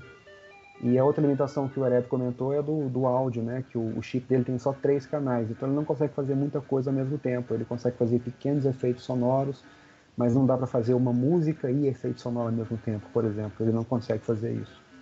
Mas que eu me lembre é isso. Beleza. Bom, então vamos aí para as perguntas. Manda aí, Betinho. Vamos lá. Então, tem. Tá lotado de pergunta aqui, mas no, no decorrer da conversa aí acaba sendo respondido bastante perguntas. Daí eu já vou filtrando aqui, só deixando o que, que não foi respondido ainda. Aqui, ó, o Uhum, nosso beleza. Lombardi aí, o Shaolin, que tá por trás das câmeras aí, tá perguntando. Ele falou que viu que tinha vários arcades antigos que usavam Vectrex dentro. E ele quer saber se o Vectrex seria o primeiro console arcade de verdade? Dá pra dizer que chega perto disso, né? Não É, porque ele, você- ele, ele é antes do Coleco, né? O Coleco Vision foi lançado em 83, salvo engano. Não, e outra, na verdade, até a disposição dos próprios botões, eu acho, o controle ser analógico, acho que chega perto, né? Traz uma experiência relativamente próxima pra época, né? E de fato, é um portátil não portátil, né? Isso é, faz que o cara queira usar sempre numa mesa, num lugar específico, né? É, até o, o- nome do, do- desse tipo de portátil é o tabletop, né? Que eles chamam, né? Que é, É. a ideia é essa mesmo, de usar em cima da mesa. É tipo um Virtual Boy, né? Só que eles não falavam que o Virtual Boy era um tabletop. Eles davam um migué que era portátil, portátil mesmo. Mas, mas é isso. Mais alguma aí, Betinho? Então, tem aqui, ó. O Miyashiki perguntou quanto que. Por quanto que ele foi lançado, o preço, mas já foi respondido que é 100 dólares, né? Achei Não. que é aí eu- chato pra caramba, hein? Não, na verdade ele foi lançado por 199 dólares, que corrigido 199. em valores de hoje dariam 450 dólares. Só que ele caiu de preço, 199. é, ele caiu de preço muito rápido. Assim que a Milton Bradley comprou, ele saiu para 149, depois 109 e depois do crash ele era vendido a 49. 49. Pensa que bagatela, hein? Porra. E, e o Mortandela Poképlayer tá perguntando quanto que custa hoje. Uma média de preço hoje. Um Vectrex. Um Vectrex pelado, sem caixa, cento e poucos dólares, Aurélio, 120 dólares, É, por aí. e vai padrão nacional Mercado Livre, um barão, mais ou menos. Ah, é. Com Porque o problema do vai Ecrex pra... não é o preço, e até não é injusto você pagar mil reais no Mercado Livre, porque o preço de frete e imposto dá quase isso mesmo, né? É. Você Não, eu- Vou, vou te falar, se tá mil reais no Mercado Livre, eu, eu particularmente achei um bom preço, cara. Mil reais é pra comprar. Isso É. peladaço, né? É, sim. é. Console sim. Caixa hoje, quanto é que tá uns 500 lá? Não, não, não, não, não. Talvez uns 200, né? É, depende, 200 você não vai achar um com caixa bonito, não. Né? Cara, eu- eu- teve um maluco que achou um, um galpão cheio de Vectrex lacrado, lacrado, com Caraca. fita colada em cima. É. Começou vendendo a 600 dólares, no final tava 200, 250. Eu quase comprei um, mas foi a época do dólar a 4. Aí, porra, não deu. Não deu. Agora acabou também. Acabou a farm. E agora não tá mais 250 dólares também. O cara que É, tá é, com 250. Acabou. Acabou. Vídeo aquele lote do Rio de Janeiro do leilão lá dos jogos, né? Lacrados, que rolou uns anos atrás aí. Não vi isso, não. E é do É. Carlão, mestre dos games ali, que rolou jogo pra cacete de Super Nintendo lacrado, rolou uma porrada de. Game Boy, é. É, então, esse lote aí, quem pagou 30 reais no jogo tá vendendo por 200 conto agora. É, já, já era, né? Uhum. Mas beleza, e aí, Bettini, mais alguma? O o Ed, nosso amigo lá do Canal 3, tá perguntando se é verdade que tem um clone chinês do Vectrex. Não. Tem uma versão licenciada japonesa, da Bandai, que é o. Como é que é? Bokosuken? Não. Você lembra como é que chama? velho? Não, preciso Deixa eu ver se eu acho aqui. É, Já, ele foi, já. foi, foi vendido oficialmente, né? Era um produto É. oficial. Acho que é Hokosuken, que é a tradução é tipo barco rápido ou barco a jato. É um trem ridículo. Sei que assim. não muda em absolutamente nada, né? É. Eu É. tenho quase certeza que é Hokosuken, mas dá uma Era conferida. aqui que eu já olho rapidinho. Kosokusen. Quase. Hokosuken, Kosokusen, passei perto. Kosokusen. É. quiser, dá vou- pegar umas imagens legais dele, inclusive, aqui, tá? É. Na verdade, é o Esse- mesmo sistema, mesmo tudo. Muda a caixa, que a caixa é mais É. bonita, inclusive. É isso que eu ia É. falar, se o design do aparelho em si era diferente. Não é o mesmo, eles só colocam etiquetas da Bandai. E ele é caríssimo, e os jogos são caríssimos. Se você olhar no eBay hoje, eles estão vendendo um jogo da Bandai por 600 dólares. Um jogo. Caraca, um jogo Muito que nos Estados raro. Unidos, que nos Estados Unidos é comum. É, que nos Estados Unidos custa 40, 50 dólares. É Nossa. muito caro, muito caro. Beleza, até no próximo, no próximo bloco a gente vai falar um pouquinho sobre essas diferenças regionais aí do, do- das versões de Vectrex. E aí, Bettini, mais alguma? Tem aqui umas relativa, relacionadas a jogos, vou deixar para o próximo, mas tem uma aqui do Weather Elton. Quantos bits era o CPU dele? Ele é- é, na verdade, a segunda geração, acho que toda tinha 8 bits, né? Tirando o Intellivision, né? Que era 16. Não é isso? É, é. Eu lembro até que nas revistas da época, você encontrava muitas vezes o pessoal falando que o Atari, por exemplo, 2600, ele era um videogame em 4 bits. Que eles pensavam, ah, se a gente, a gente tá na terceira geração e ela é 8, a anterior, a segunda, deve ser 2, deve ser 4, deve ser metade. Porque a próxima foi 16, aí ficou nessa. Aí as, as revistas informavam isso, cara. É, Eu já li algumas vezes falando que o Atari, por exemplo, que era o mais popular aqui, ele tinha 4 bits só. E Então sabe o é- que é o mais divertido? É você pensar que o Atari 2600 e o Nintendinho têm o mesmo chip, Uhum. 6502. Meio, mesmo processador, né? Ah, ah. Muito doido. É, E o que eles fizeram com cada um. É. é verdade. Mas aí também já tem modifi- modificações também ou não? Eles são Não. virgenzinhos. Não, não é iguais- totalmente igual. É, Na verdade, o do Atari, o do Atari é o 6507, a versão capada do 6502. Mas o que muda é que o Nintendo tem um chip de vídeo, tem memória RAM, tem tudo, né? E o Atari não tem. O, Atari, coitado, não tem nem RAM. Ele tem 128 bits de RAM, tadinho. Ó, o Eder Elton tá perguntando aqui se não fosse o Crash de 83, esse monitor vetorial seria usado dos- nos portáteis posteriores? Vocês acham eu- que essa tecnologia poderia ter sobrevivido mais tempo? Não. Não. Não, particularmente não.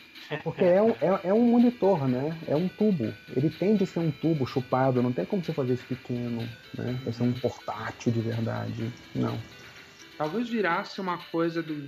a lá Neo Geo, vai? Vamos pensar assim, uma coisa pra hardcore, uma coisa mais sofisticada pra época. Sim, sim, sim. De repente pra quem saísse. fosse mais abonado, mas o cara sabia que não seria uma coisa prática necessariamente. Não que o seja, não seja prático antes que me martele, né? Produto, produto de nicho, né? Exato. né, de nicho, acho que não chegaria tanto.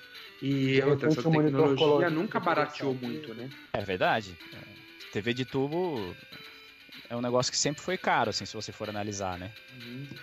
É, imagina, com 200 dólares já creio que subsidiava, imagina com 50 doletas no final.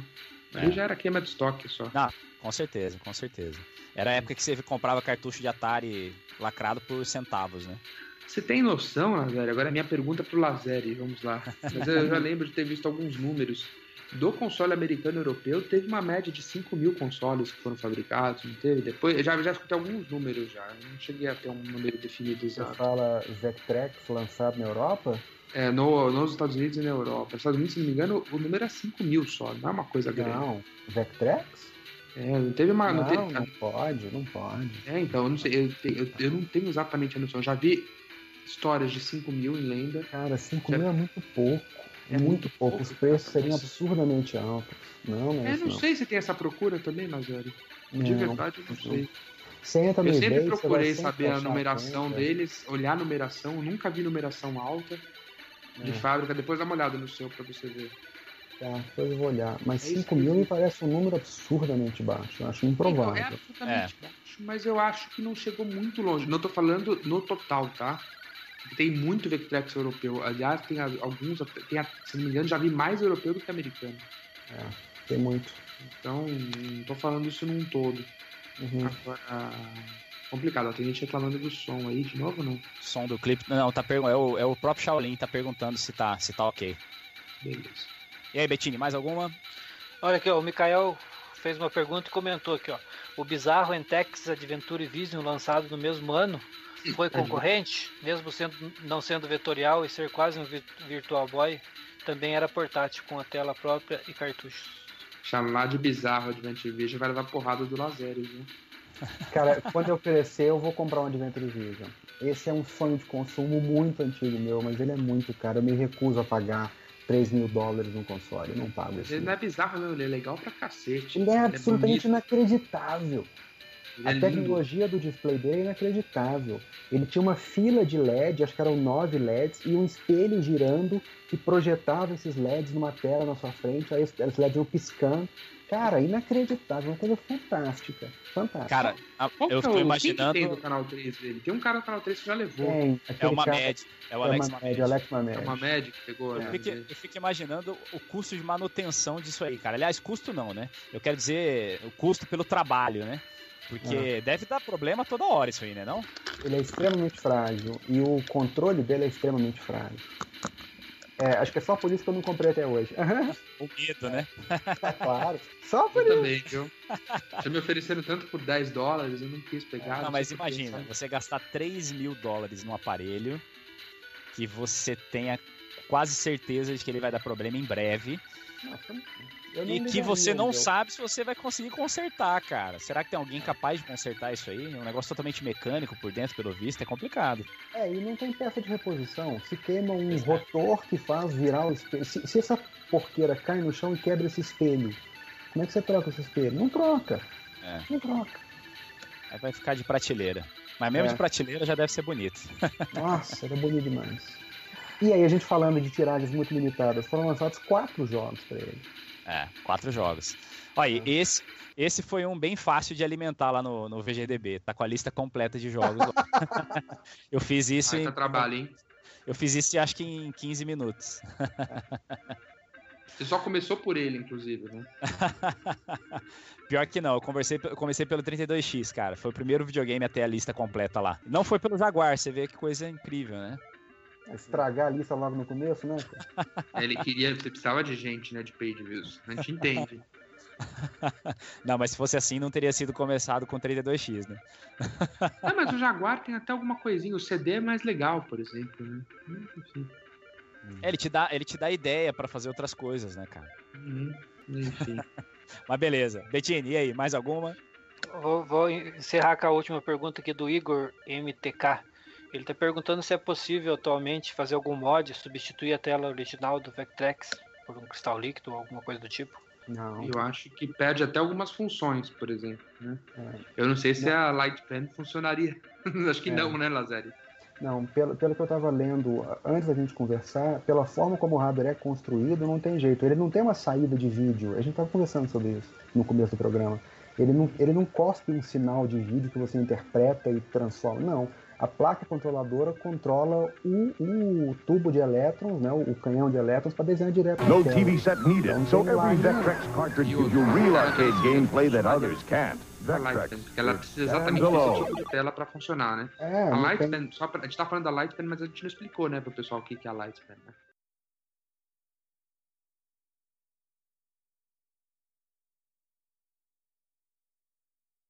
E vamos falar das regionalidades aí. Que o console foi lançado nas três regiões é, principais aí do mundo, né? Estados Unidos, Europa e Japão. A, a pergunta até já foi respondida mais ou menos, mas vamos entrar mais em mais detalhes agora. Tem alguma diferença entre esses consoles de cada região? E se existia algum tipo de trava nos jogos? Se um jogo, um jogo de uma região não funcionaria no outro, alguma coisa do tipo? Eu não tive o japonês para saber se tem trava, mas creio que não, porque na verdade é um aparelho, muda a overlay, né? Muda na verdade a etiqueta do console, pelo menos do americano pro europeu. Eu tenho jogos das duas regiões e não há problema de trava nenhuma. Uh, o que muda é colecionismo, né? Como o próprio Lazari disse, é mudar preço, né? Os japoneses são absurdamente caros. Uh, os americanos, você consegue. Se você quiser começar a colecionar um Deck Track, você não morre. Tem jogos, até teve uma pergunta nesse sentido, né?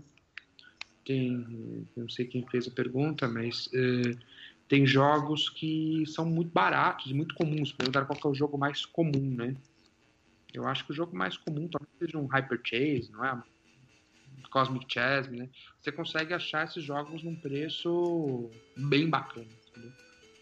Então, Esses mas... jogos luzes, só, só o cartucho, sem overlay, sem nada, são muito baratos. Muito, ah, muito, muito baratos. É. Ah, legal.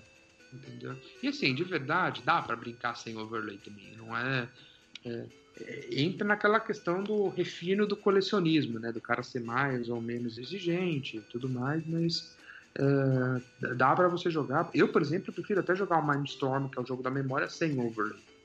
Entendeu? É, eu acho que fica um ambiente mais legal. Mas tem, tem, alguns jogos que são legais, são divertidinhos. O próprio Pole Position, que é um jogo que eu gosto, que eu citei como um dos melhores, eu acho legal brincar com overlay também, mas assim, não sinto falta também. Acho que é por aí. Mas, console por console, eu praticamente nunca vi diferença nenhuma de região. Acho que na verdade ele foi importado de uma região só, né? Talvez não tenha nem sido fabricado no outro país, né? Ah, acho que pelo, pelo volume Unidos, dele, talvez. acho que nem valeria a pena, né?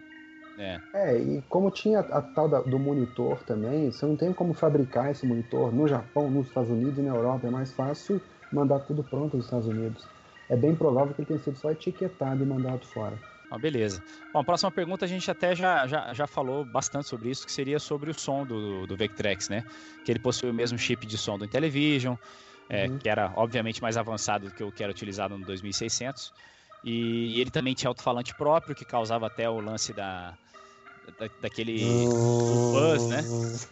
Que, que ele emitia, né? E aí a pergunta era como que essa combinação é, se portava né, no Vectrex esse, esse chip de melhor qualidade para a segunda geração, junto com esse alto-falante aí embutido e tal. Além do lance do, do bus, o que você que que que podia falar para a gente mais aí sobre isso, Lazério? É, o, áudio dele é decente, né? Como eu falei, alguns jogos têm musiquinha, mas não tem musiquinha só na, na introdução, mas são jogos com, com som bem simples, né? Porque é, é um sintetizador de três canais, não tem muito milagre, né? Mas eu, eu acho um som decente, os efeitos são agradáveis, os barulhos de tiro, os efeitos de, de, de asa batendo, de movimento e tal, são, são bastante competentes. Eu acho que ele não fica atrás de, de ninguém nessa, dessa época, não. Ó, inclusive o o Shaolin tá, tá falando aqui pra gente que essa trilha sonora que tá tocando aí na, na live, o pessoal que tá assistindo, ela foi feita utilizando a tecnologia do Vectrex, através Usando- daquele chip, chiptune. Uhum. Tem até música do Tiro da Pesada aí, que já, já passou aí, que deve, deve rolar de novo aí, que, que tá fe- sendo feita como se fosse com a, com a qualidade do Vectrex na época, e, e parece que é bem legal. A gente, a gente que tá participando do programa não tá ouvindo, Uhum. mas o Shaolin ouviu e, e falou que é bem maneiro. Então já, Ah, já demonstra a qualidade da, da- do conjunto de som dele, né? Não, não É. era qualquer coisa, né? Deve ser software usando o chip de, de áudio, né? Isso, é isso Uhum. aí. Exatamente. As brincadeiras que eles fazem até com remix de Game Boy ultimamente. Sim, sim, sim, sim, sim. É isso aí. Bom, então vamos agora para uma pergunta bastante informal, assim. Vamos começar pelo, pelo Ereb. Diz aí pra gente, André. Informal, cuidado com o que você vai falar, tá? Não, não, não é tão informal assim. Não, não, não, não precisa É. tirar a camiseta. Pode ficar É um vestido. cara tímido. Na sua opinião, existia alguma chance de salvação pro Vectrex em meio ao crash de 83? Ah, nenhuma. Não é, não. Acho que, na verdade, não é nem meio ao Crash de 83 ou qualquer coisa do gênero. Acho que o problema maior é que o Vectrex era um cara pequeno no meio de um monte de gente, entendeu? É, O Vectrex era um cara pequeno, um projeto audacioso, é, de nicho, como eu tava falando, então.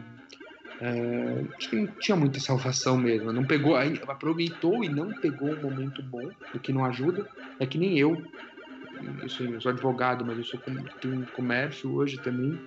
Você querer entrar com uma loja hoje numa crise econômica que é o Brasil, entendeu? Você sempre acaba ampliando o teu risco. Tá? Mas ah, não, acho que não tinha como não. É, até tem uma pergunta agora é, fizeram, ah, qual que é o console mais divertido, o Trex ou NES, agora há pouco e tal. Difícil, né? Porque quem vai cons- como é que você vai comparar um console que tem uma biblioteca de 500 jogos com tem uma biblioteca de 28, porque é um console com muito menos investimento. É óbvio que eu vou responder que é o NES. Não é, não é por menos que eu vou falar que eu não gosto do Vectrex, entendeu? Mas eh, ele acaba concorrendo com grandes também. Por isso ele morreu. Acho que não é por causa do Crash. Não sei se o Lazari concorda comigo. Concordo, concordo. Você também acha que não tinha salvação, Lazer? Eu acho que quem, quem estava no mercado em 83 não tinha salvação. Não tinha. Porque o mercado foi solapado, né? não, não ficou ninguém, e aí de repente entrou o NES com um hardware bastante avançado para a época, embora com processador limitado, com os acordos de, de exclusividade. Ninguém ia sobreviver ao, NES, ao NES. Como ninguém sobreviveu. A coitada da Atari tentou lançar o 7800, tomou uma porrada na cabeça, ninguém sobreviveu não. Quem E o tentou morreu. 7800, ao contrário do 5200, era um console bem legal, hein? Bem É, legal, bem maneiro. competente e compatível com 2600. Ele foi lançado com 700 jogos, né? E não É. Talvez o, pior, o maior problema do 7800, eu acho que foi o atraso no lançamento dele. Que Uhum. ele, ele chegou até a ser lançado em mercados teste em 84. Só que daí os irmãos Tramiel, que comandavam a Atari na época, que eram brilhantes, eles. É. Eles postergaram o lançamento oficial do videogame, cara. É, imagina, se ele tivesse entrado no mercado em 84, ele podia ter dado certo. É difícil a gente mensurar isso agora, né? Mas em- aí ele entra em 86, com o NES já fazendo, fazendo bastante barulho. Fica, tornou muito difícil a vida dele, né? Uhum. É, a questão é, você tá falando que o Vectrex não era grande. A Atari, no final, meio para o final da década de 80, também já não era mais grande. Não era, não Eu era. lembro que eu viajei, moleque, para os Estados Unidos, no começo da década de 90, e eu fiquei babando, babando, babando na época do Game Boy por um Atari Lynx. Hum. Eu tinha visto na loja o Atari Lynx, né? E, mas o que, que Atari já não era mais Atari na época, né? Já não era aquela força já. Então já, já, já tava batendo com gigantes, entendeu? Esse Já é o tinha problema. mudado de mão três vezes. Hum, bem por aí. O Lynx, pra mim, é um projeto super bacana. Eu, via alguns jogos do Lynx e eu falava, ah, lindo tal. Mas... O Lynx, é um, o Lynx é um aparelho fantástico, cara. Fenomenal. É, Só que já na hora- tinha um Game Gear maravilhoso pra concorrer, já tinha um Game Boy, depois o Pocket pra concorrer. Entendeu? Ah, Era meio desonesto, né? É.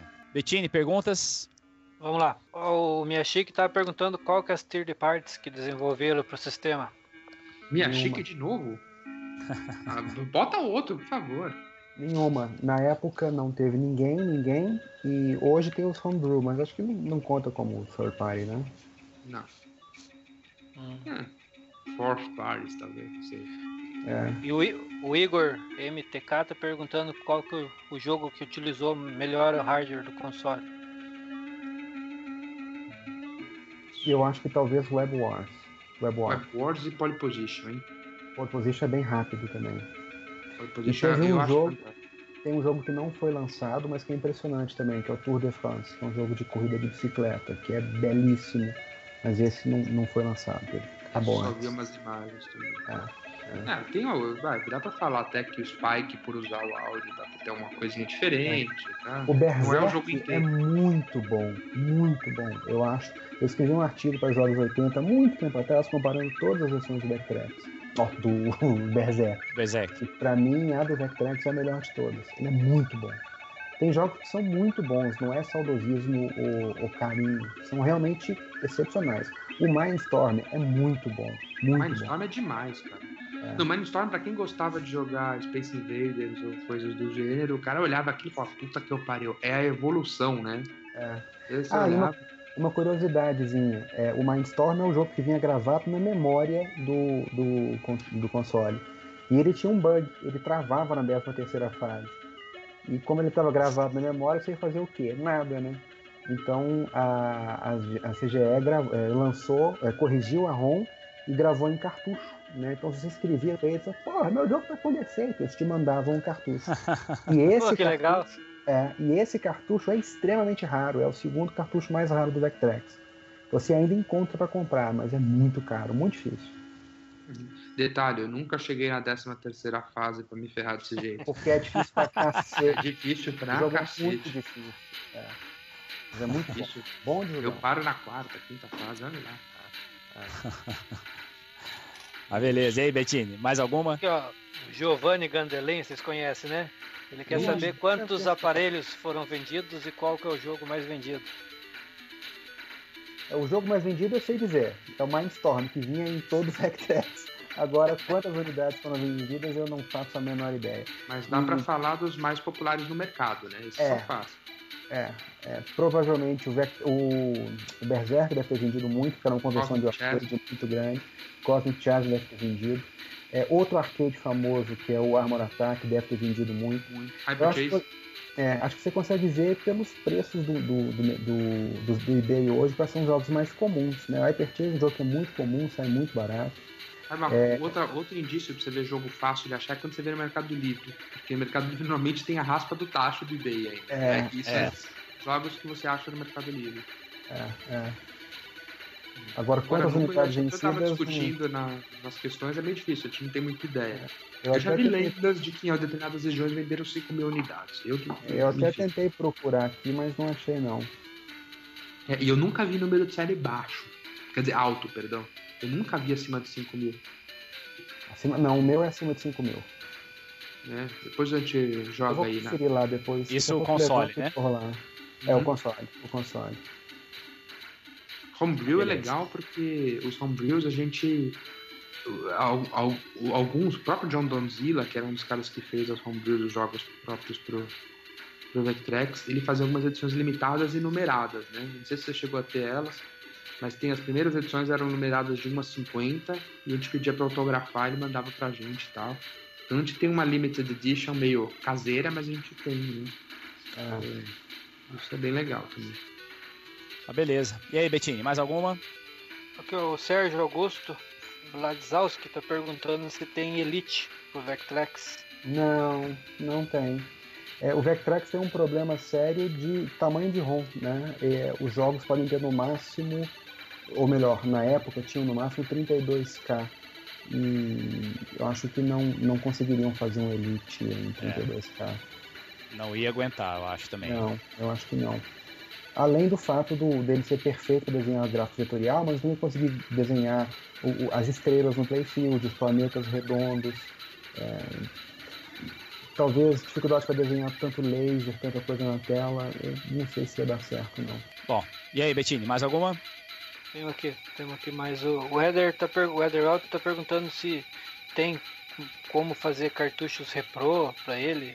Sim. Tem multicart, né? Que vocês estavam comentando, né? Multicart, eu conheço. é, tem dois fabricantes americanos que fazem, né, Lazare? Pelo menos dois. mais Tem, famoso.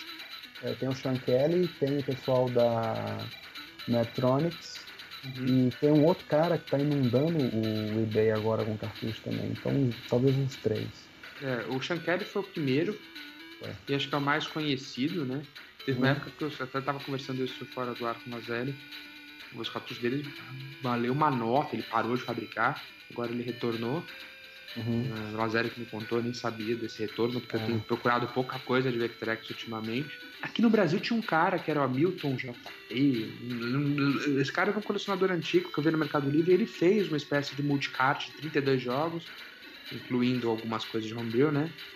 É, com, ba aquela- com base de chave, de seletor de chave, não era com menu como o do Shankele. Eu, eu comprei esse multicart, ele vendia por 100 reais na época aqui no Mercado Livre e depois Pô, sumiu. Tranquilo, né? Tranquilo o Era um valor. preço bacana. É, era, era divertido. Mas era aquele sistema lá Adapter, sabe? De Atari e tal, uma coisinha de seletor e tal. E esse- esses multicarts, eles vinham com todos os jogos lançados oficialmente, provavelmente, né? Uhum. E mais Sim, alguma, mais alguma coisa extra, assim. Muita demo, muita homebrew, muito proto que não foi lançado, tem uns três ou quatro protos. Ah, isso é maneiro. é completaço. É. E fez Ah, um sucesso. E, e, e, assim, eu particularmente, quando brincava mais, assim, era sempre com, com o multicart. Era mais prático. Você vai, deixa os outros jogos lá e torra o seu multicart, porque você não precisa ficar toda hora trocando overlay e tal. Abrindo É, caixa e por aí vai, né? É, até desgasta. Era, era, era bom pra coleção. Existe multicart pra Jaguar? Cara, não existe, acredita nisso? Olha, baita curiosidade, hein? Você viu que console vagabundo?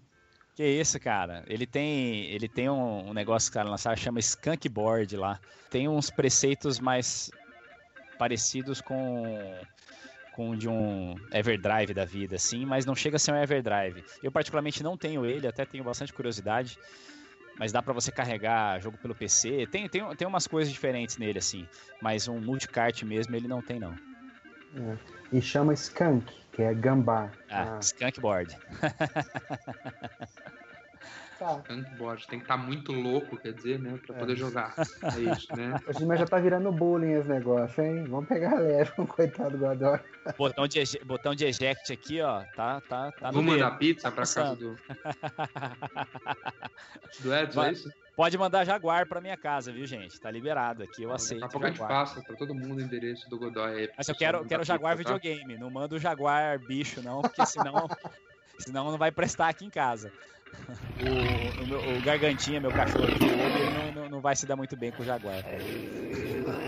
Ó, Tá o. Éder, o Elder Elton aqui, falou se o W fabrica cartucho pro Vectrex. Não, infelizmente, porque o multicart dele de Atari tá do caralho, viu? tá muito É. bom. Cada vez melhor, né? Ele tá cada vez evoluindo mais aí o, Tá. o processo de Tá produção dele. É cobrar aquele viado do W pra, pra fazer uma coisa bacana, porque ele é bom. Um, um pro Jaguar, né? Verdade, vou, vou cobrar dele, ah, cara. claro, vai vender pra uma pessoa. Bom negócio, W, vai lá. Mas beleza, e aí, Bettini, mais alguma? Tem a última pergunta aqui do Mortandela. Ele tá perguntando que se, se o Vectrex tivesse dado certo, o rumo dos consoles seria um com monitor acoplado, se seria essa a tendência. Não, não. Difícil, né? Caro, pesado, difícil de transportar. Hum, não Que no caso, no caso, pro Vectrex funcionar como ele foi criado, só com monitor embutido, né? Não tinha outra alternativa. Sim, sim, sim, sim. Sem dúvida. Você não ia conseguir fazer um gráfico vetorial numa televisão raster. Não tinha jeito. Beleza. It's your own personal arcade. A high performance system with a built in game plus a whole collection of arcade cartridges like Scramble. Get into Vectrex. Light pen and 3D imager available. Agora a gente vai entrar na parte de acessórios aí. O Vectrex tem, tem dois acessórios interessantíssimos. ele não se destaca pela quantidade de acessórios, mas é, são, são, eram coisas inéditas para a época, né? O primeiro que a gente vai falar é o óculos 3D, chamado de, de 3D Imager. Foi o primeiro óculos 3D lançado para um videogame. As propagandas falavam que era do Master System na época, né? Mas, mas não. O primeiro foi o do, do Vectrex. Então, vamos começar aí, vamos perguntar pro Lazeri. Conta pra gente, Lazeri, como que ele funcionava, se ele tinha boa qualidade e principalmente fazer uma comparação com o do Master System, que é um óculos que é bastante conhecido aí da galera, né? Tá. É, ele funciona muito bem e a tecnologia dele é absolutamente brilhante. É, na época você não conseguia fazer como você fez no Master System, que é ter um shutter de LCD que apaga um olho, apaga o outro, apaga um olho, apaga o outro. Então o que, que eles faziam? Você tinha um disco que ficava na sua testa, é um negócio meio ridículo, esse disco era pintado metade de preto e metade de RGB. Ele tinha uma faixa verde, uma faixa vermelha e uma faixa azul. E ficava colado na sua testa rodando. Então, quando ele rodava, a parte preta tampava um olho e a parte de cor ia girando no outro. E aí, depois, terminando o giro, a parte preta tampava o outro olho e a parte de cor ia nesse. Não sei se deu para entender. Então, cada olho ficava um olho tampado e o outro olho via RGB, depois tampava via RGB. Então, você não só tinha óculos, a imagem 3D, como a imagem era colorida. Os jogos do Vectrex 3D são coloridos e são absolutamente lindos. Eu, tenho, eu não tenho o 3D Imager original, eu tenho uma réplica feita pelo pessoal da Medtronics e eu até levei no encontro do Canal 3. É, é um negócio impressionante. Quem vê rodando fica, fica encantado. E ele foi é, lançado. Tá. Porque eu nunca vi funcionar. É, ele, ele, ele foi lançado seis anos antes do, do Sega CD, né? Chegaram a me oferecer. Do Sega do Master, né? Teve um colecionador bem forte de Vectrex, que me passou muita coisa, inclusive, quando terminou a coleção, que era o Luiz Escoca. Ele me passou, quis me passar um óculos quebrado. Já era uma fortuna, pra vocês terem uma ideia. Era bem caro. E era onde passava toda a transmissão da maquininha e tal. Eu falei, putz, eu fiquei morrendo de medo de, de pagar uma fortuna e o negócio não funcionar. Não sei se até hoje eu fico pensando se eu não devia ter pego, mas de qualquer maneira ia ser um negócio muito muito mal feito, não ia ser. Eu, eu sou mais exigente, sabe? Eu ia querer ter uma coisa mais top. Eu não ia ficar satisfeito. E ele é então, é pesado, eu... Lazeri? O original eu nunca vi, né? Mas esse que eu tenho é muito leve, muito leve mesmo. O original e... eu peguei em mão, não é pesado não, É, pelas é. fotos que o Shaolin tá passando aí pra galera, ele parece, apesar de ser ter bastante volume, ele parece ser fino, né? É, ele é uhum. é fino. É, eu até estou compartilhando para o Shaolin passar para o chat. É, o, tem uma unidade de um 3D Imager no eBay, lacrado, nunca foi aberto, está sendo vendido por um cara na Espanha. Nossa. Só que eu, é, eu talvez não tenha dinheiro para comprar, porque ele está pedindo um, ele tá pedindo um milhão de euros. Ah, tá claro barato, que tá gente. de sacanagem, né? Será que se eu vender meu corpo eu consigo comprar, não? Mas, o imã de normalmente quer, sai na casa de 500 dólares, 700 dólares, ele é bem, bem caro. Né? E tem muito tempo que não aparece um, muito tempo. Eu estou procurando e... Viu, viu, Lazer, viu, Lazeri? Essa réplica tua funciona 100% igual ao original? 100%. É igual ao original, é. mesmo esquema, é o mesmo disco, gira da mesma forma. A diferença é que ele usa um motor de CD, né? E é muito leve. E, mas é a mesma coisa. É, e foi produzido em que ano, mais ou menos, essa réplica?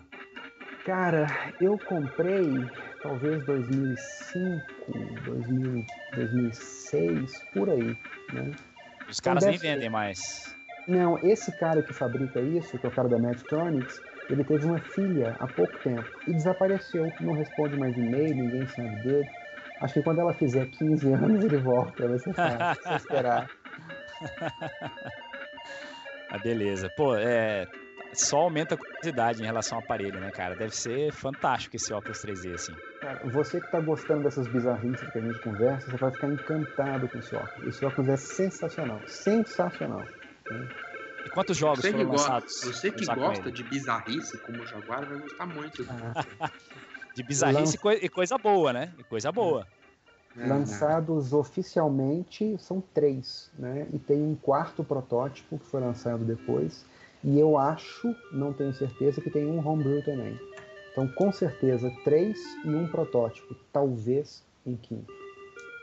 Legal, pô, show de bola. Show de bola mesmo. É, E considerando que a, a tem biblioteca dele. jogos, não tem, Vectrex? Três. É, Três, considerando né? que a, Ah, que a biblioteca dele é plane, né? Pequena, é. É. então é, é até uma quantidade razoável de jogos, né? Se você for Sim, analisar. sim. 10% da, da plataforma. É. Mas beleza, bom, vamos passar agora pro outro acessório interessante pra caramba que ele tinha, que é a Light Pen, que o Ereb acabou de falar. Então já vamos perguntar pra ti aí, o Ereb. Como que funcionava essa caneta, cara? E qual era a função dela no console, né? Como é que, que isso se ligava a um jogo, por exemplo? Então, na verdade, ele tinha jogos próprios, tá? Três jogos, dois inclusive vinham já no kit. Você tinha a opção de vir num kit é, é, que você podia jogar. E ele se conectava pela entrada de controle, pela entrada do joystick do console, tá? É, nada mais é do que um, um acessório lá, Galaxy S Pen da vida, sabe? Essas canetas da Samsung nos dias de hoje. Vamos pensar, tentando simplificar bem aqui a história, né? Ele é um. Cadê o Lazari? Sumiu? Lazari, cadê você? Né? Sumiu, Ele sumiu. tá. É, é, nada mais é do que um. Do que, na verdade, um acessório, um jogo, uma caneta touch que você usa através dos. Da tela de tubo, você consegue. Tem jogos de desenho livre, tem alguns jogos que você faz, faz interação específica é, com o console, entendeu? Sabe? Touch here e tal, você tem que fazer algumas certas, algumas missões, eu diria, né? Direta com o console. É bem diferente, é bem legal. E Mas é assim, uma... É divertidão, assim, é. é- Ah, não ou são é- os melhores jogos, são jogos mais infantis do que alguns outros, sabe? Eles têm no Vectrex, na biblioteca do Vectrex, muito jogo. Se vocês jogarem no YouTube, vocês vão ver muito jogo shmup, né, de nave. Ainda mais que o, todo o controle da velocidade do drive é feito pelo Vectrex. O Vectrex fica a tempo, o tempo todo, depende do jogo, cada jogo tem uma frame rate, então a velocidade varia de acordo com cada jogo. E o cara conseguiu replicar tudo isso. É um trabalho impressionante. É, incrível mesmo. Tava falando, tava perguntando sobre os jogos ah, da S-Pen, lá da, da S-Pen, ótimo, da, da, da Light Light Pen, Pen. e, né, da S-Pen, porque eu tava dando exemplo que parecia um pouco os jogos da, da- do, o sistema da, de, de caneta touch, né, atual. atual. Uhum. Mas Uhum. eu, particularmente, não gosto muito dos jogos da S-Pen, da, da, da Light Pen, né, eu acho jogos fracos, jogos mais infantis, Eles e tem até jogo de livre desenho, praticamente, né. É, eles não são bem jogos, né? Acho que jogo mesmo é só o meio plane, que não chegou a ser lançado na época. E há, sei lá, seis meses atrás, um italiano fez um, um release formal dele, edição, uma série limitada de 100 cópias. E eu cheguei atrasado, não consegui pegar, fiquei puto. Mas ele você consegue comprar o cartucho solto, Olha aí, fácil. ó, tá até projetando aqui no. É, tá, pass- tá passando imagens aí de como, como ela funcionava, né? É, eu vejo depois. Isso é uma calibragem que eles fazem, inclusive, na caneta. É recomendável no começo. Olha, pessoal- escrevendo. O pessoal tá falando aqui no chat, o, o Gilão e o Mikael estão falando aqui, que na verdade a, a tela não é de toque, né? Não é uma tela touch, né? Ela meio que, que emula uma, uma tela touch, seria algo mais ou Não, é, menos o eu quero, sentido. é a- a- usando os próprios, eu não sei se, eu não vou falar tecnicamente porque eu sou horrível, mas os raios do, da tela de tubo, né, de trás e tal, ela, ela identifica, não é É. exatamente um touch da, mas ela tem a mesma função que uma tela touch atual, entendeu? Deve ter, deve ter uma ideia, mas deve funcionar mais ou menos parecido com uma light gun ou não? Muito provavelmente. Sim, é a ideia. É, eu não conheço a, a tecnologia, mas o que eu imagino é que ele deve funcionar nessa hora como um monitor, co- como uma light gun, né? Ele fica correndo o raio na tela, aí quando a, a caneta acha o, o- o raio, ele fala, ó, achei, então eu falo, então eu sei que a caneta está nesse ponto da tela. Aí você vai movendo a caneta e ele vai movendo junto. É o que me parece mais provável, que é o- como funciona uma, uma light gun mesmo. É, como qualquer arma antiga, inclusive, né? Ah, é. A ideia é essa ideia, de usa os próprios raios do tubo para poder fazer identificar a posição. Legal, Uhum. mas assim, mesmo não sendo tela touch, a ideia era então inédita, né? Sim, sim, Eu não sim. tenho a menor ideia de algo anterior a isso. É, eu também não. E assim, no videogame a gente tem certeza, mas para outras aplicações, talvez algum equipamento médico talvez possa ter Não, utilizado na isso. verdade a Light Gun já é usada. A Light Gun. A Light Pen, a caneta ótica, já é usada como mecanismo de entrada de computador há um, há um tempo grande, né? Desde os anos 50 e 60. Mas É, isso não para o público, público geral, Não, né? Em, não, em não, aplicações mais aplicações né? específicas, exato, ciência. Até porque naquela época o computador era assim também, né? Mas foi, foi talvez um dos primeiros métodos de entrada, porque era fácil, né? Esse mecanismo de você percorrer o raio na tela e saber o ponto interceptar não tem tanto mistério. Mas fazer uma, uma, apresenta- uma- um formato para consumidor assim, realmente foi um dos primeiros. E para videogame nunca mais aconteceu, né? É verdade. Tem, tem os videogames com tela touch, né? Que são mais recentes, assim. Eu acho que começou com Game.com até. Aquele. Eu não lembro do Game.com Consoles. não, bicho. Pô, tava tão legal o programa, velho. Ali- aliás, o- acho que foram os dois sets que você completou primeiro, né, Godoy? Game.com e Jaguar, não? Cara, o Game.com eu não lembro se eu completei lá, viu? Mas, São cara, cara de extremo bom gosto. mas ó, eu vou te falar, ele tem. Ah, você tá falando na coleção. Sim, na sua coleção particular. Cara, eu vendi aquele set que eu tinha. Nossa, Eu você vendi- tinha muita coisa de Game.com. Você era chato vendendo game- É. Game.com. É, eu tinha, eu, eu tinha o set completo. Aí eu vendi pra um cabra, é, que era do canal 3, inclusive, mas há muito tempo sumiu do- dos, dos, Quem cara? do canal. Eu tenho um ódio mortal dele porque ele me deu os canos. Ah, quem vendi é? par- Joga, joga no canal, pô. Eu vendi parcelado e o cara me deu os canos. Não, mas ele tá muito tempo fora. É, Aliás, eu, eu, eu acho que ele tá fora dos videogames. Eu nunca mais vi ninguém tendo contato com esse cara. Eu Ele até tem um tal de Facebook. Ronaldo Romera, vocês lembram dele? Até hoje ele me deu calote, esse filho da puta. é, sempre tem, né? É bom falar É. o nome dele sem ter. Ah, não, eu- cara, eu tô tentando ser zen, entendeu? E Eu também. deixar o ódio de lado, entendeu? Mas é uma mágoa, eu não devia ter vendido, né? Eu teria a coleção completa até hoje. Hoje eu tenho pouca coisa de Game.com. O cara fez Não- um favor pra você. Não que eu vá jogar, né? Porque de fato É. ele, é, ele é um console bastante limitado, assim. Mas querendo ou não, tinha o lance da, da, da, da tela touch dele, que era algo inédito. Resident até então. Evil, cara. Fantástico. Nossa. E aí, ó, depois dele só veio aparecer tela touch no, no, no DS. Ou eu tô enganado? É possível. É, então. E ficou. o DS acho que foi lançado em 2003, salvo engano. E o Game.com acho que é de 96, mais ou menos. Cara, é possível, sabia? Então, teve. É, é, e, pô, hoje tá totalmente é, popularizado, né? Ah. É, é, faz um sucesso danado no, no 3DS. Já faz parte da, da, da- estrutura do videogame, isso, inclusive. Você pode só falar que apareceu tela touch naqueles jogos conceituais de Palm, porque teve uma febre de Palm, né? É, verdade. Eu mesmo, não sei porque, moleque, viajei e comprei um Palm 5 Slim, achando que era o máximo, não sei o que. Eu nunca usei Não, pra eu- porra nenhuma. Eu tive o primeiro modelo do Palm, que era o Palm Pilot Pro. Horrível, a tela verde do inferno, não reconhecia. Não, e a gente achava que era útil. No fundo, aquelas agendinhas da Rex. Vocês lembram aquelas agendas Rex pequenininhas? Eram muito mais legais do que o Palm. Acabou que o pessoal usava muito alguns jogos no stand. Tanto no Palm quanto naqueles HPs, os iPads, né? Antes do iPad tinha o iPad, né? Que era mais, Uhum. mais bacaninha, né? Na época. É Que era verdade. já tela colorida e tudo mais. Tem mais algum acessório lançado pro Vectrex, além desses dois? Tem. Tem pelo menos é, acessório, tem mais um, que é o Vec Voice, que é recente, que é um sintetizador de voz feito pelo mesmo, pelo mesmo cara que faz o, o, é, Atari Vox. Claro, Atari Vox. Uhum. E você coloca na saída do joystick, conecta o joystick nele e ele consegue emular, fazer jogos, vozes nos jogos, mas só para jogo homebrew.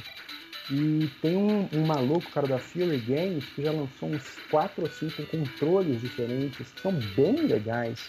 Ele, ele lança um homebrew que ele faz e vai junto um controle dedicado para aquele jogo que ele fez. Então, Caraca. ele tem, é, ele tem um drive controller que tem um volantezinho com acelerador, que é muito legal.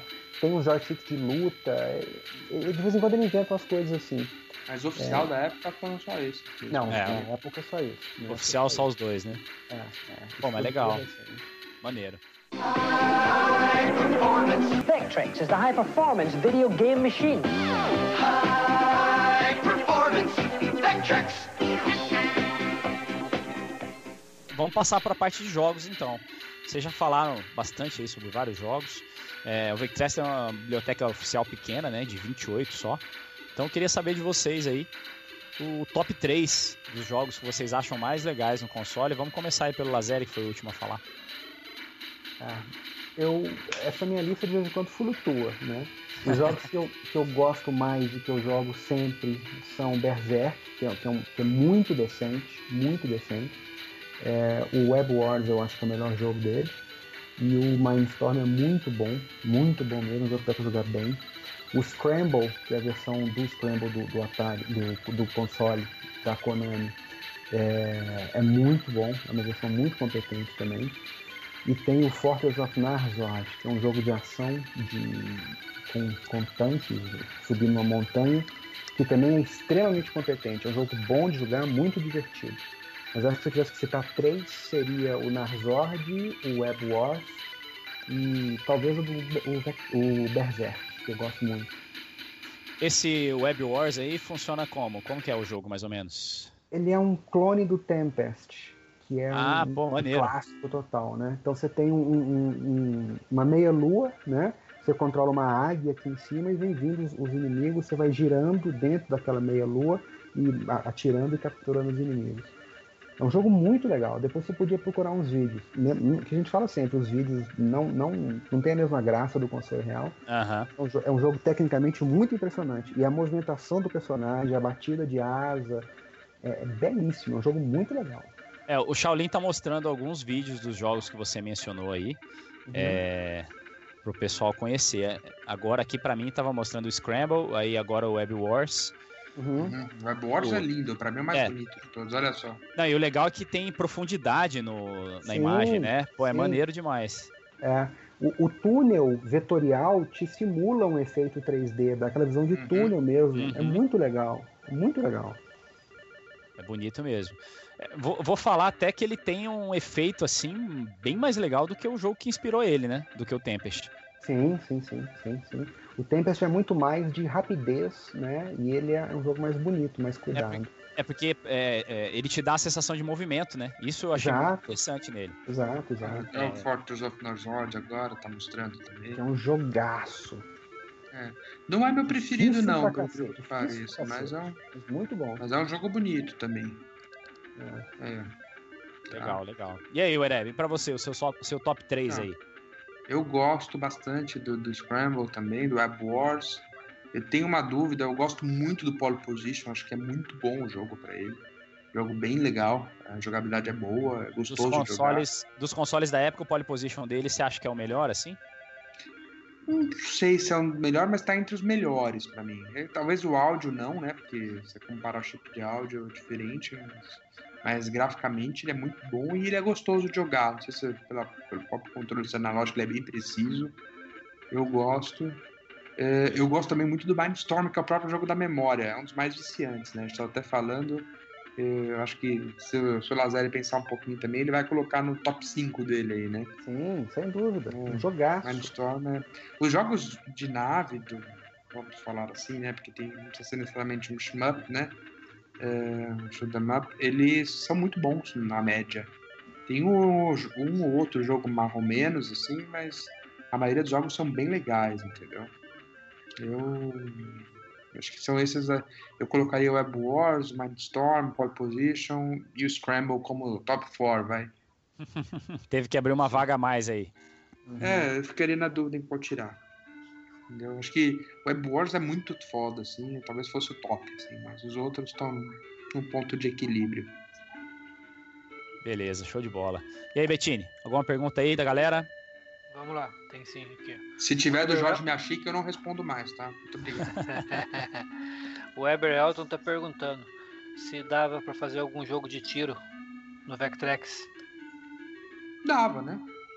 Não fizeram, mas é. acho que dava pra fazer. Você é. sabe Até pelo próprio com, conceito com light da Light Gun? É, tiro com pistola, eu acho que ele quis dizer, né? É. Com Light É. Gun. Acho que pelo conceito da Light Pen dá pra intuir que dê pra ser. Eu não É. conheço nenhum. Eu, eu acho que seria muito difícil porque o ponto que você procura na tela é muito pequeno para você numa distância light gun detectar. Eu acho que é tecnicamente difícil, mas não sei se seria Possível. impossível ou não. E É. talvez um pouco ilógico, porque você nunca ia estar tão longe do console, né? E a tela dele verdade. tem 9 polegadas, então você ia ficar tirando um É. centímetro. Você ia é fazer o que a gente fazia de fato quando a gente era criança, né? Atirar Roubada, bem né? de perto pra roubar, entendeu?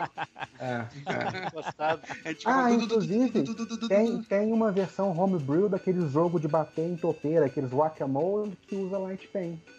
É, é uma então. ROM que você baixa gratuita pra você brincar de ficar batendo com a Light Pen na tela pra matar os, os negócios. É bem divertido, inclusive. Bem legal. Legal, legal.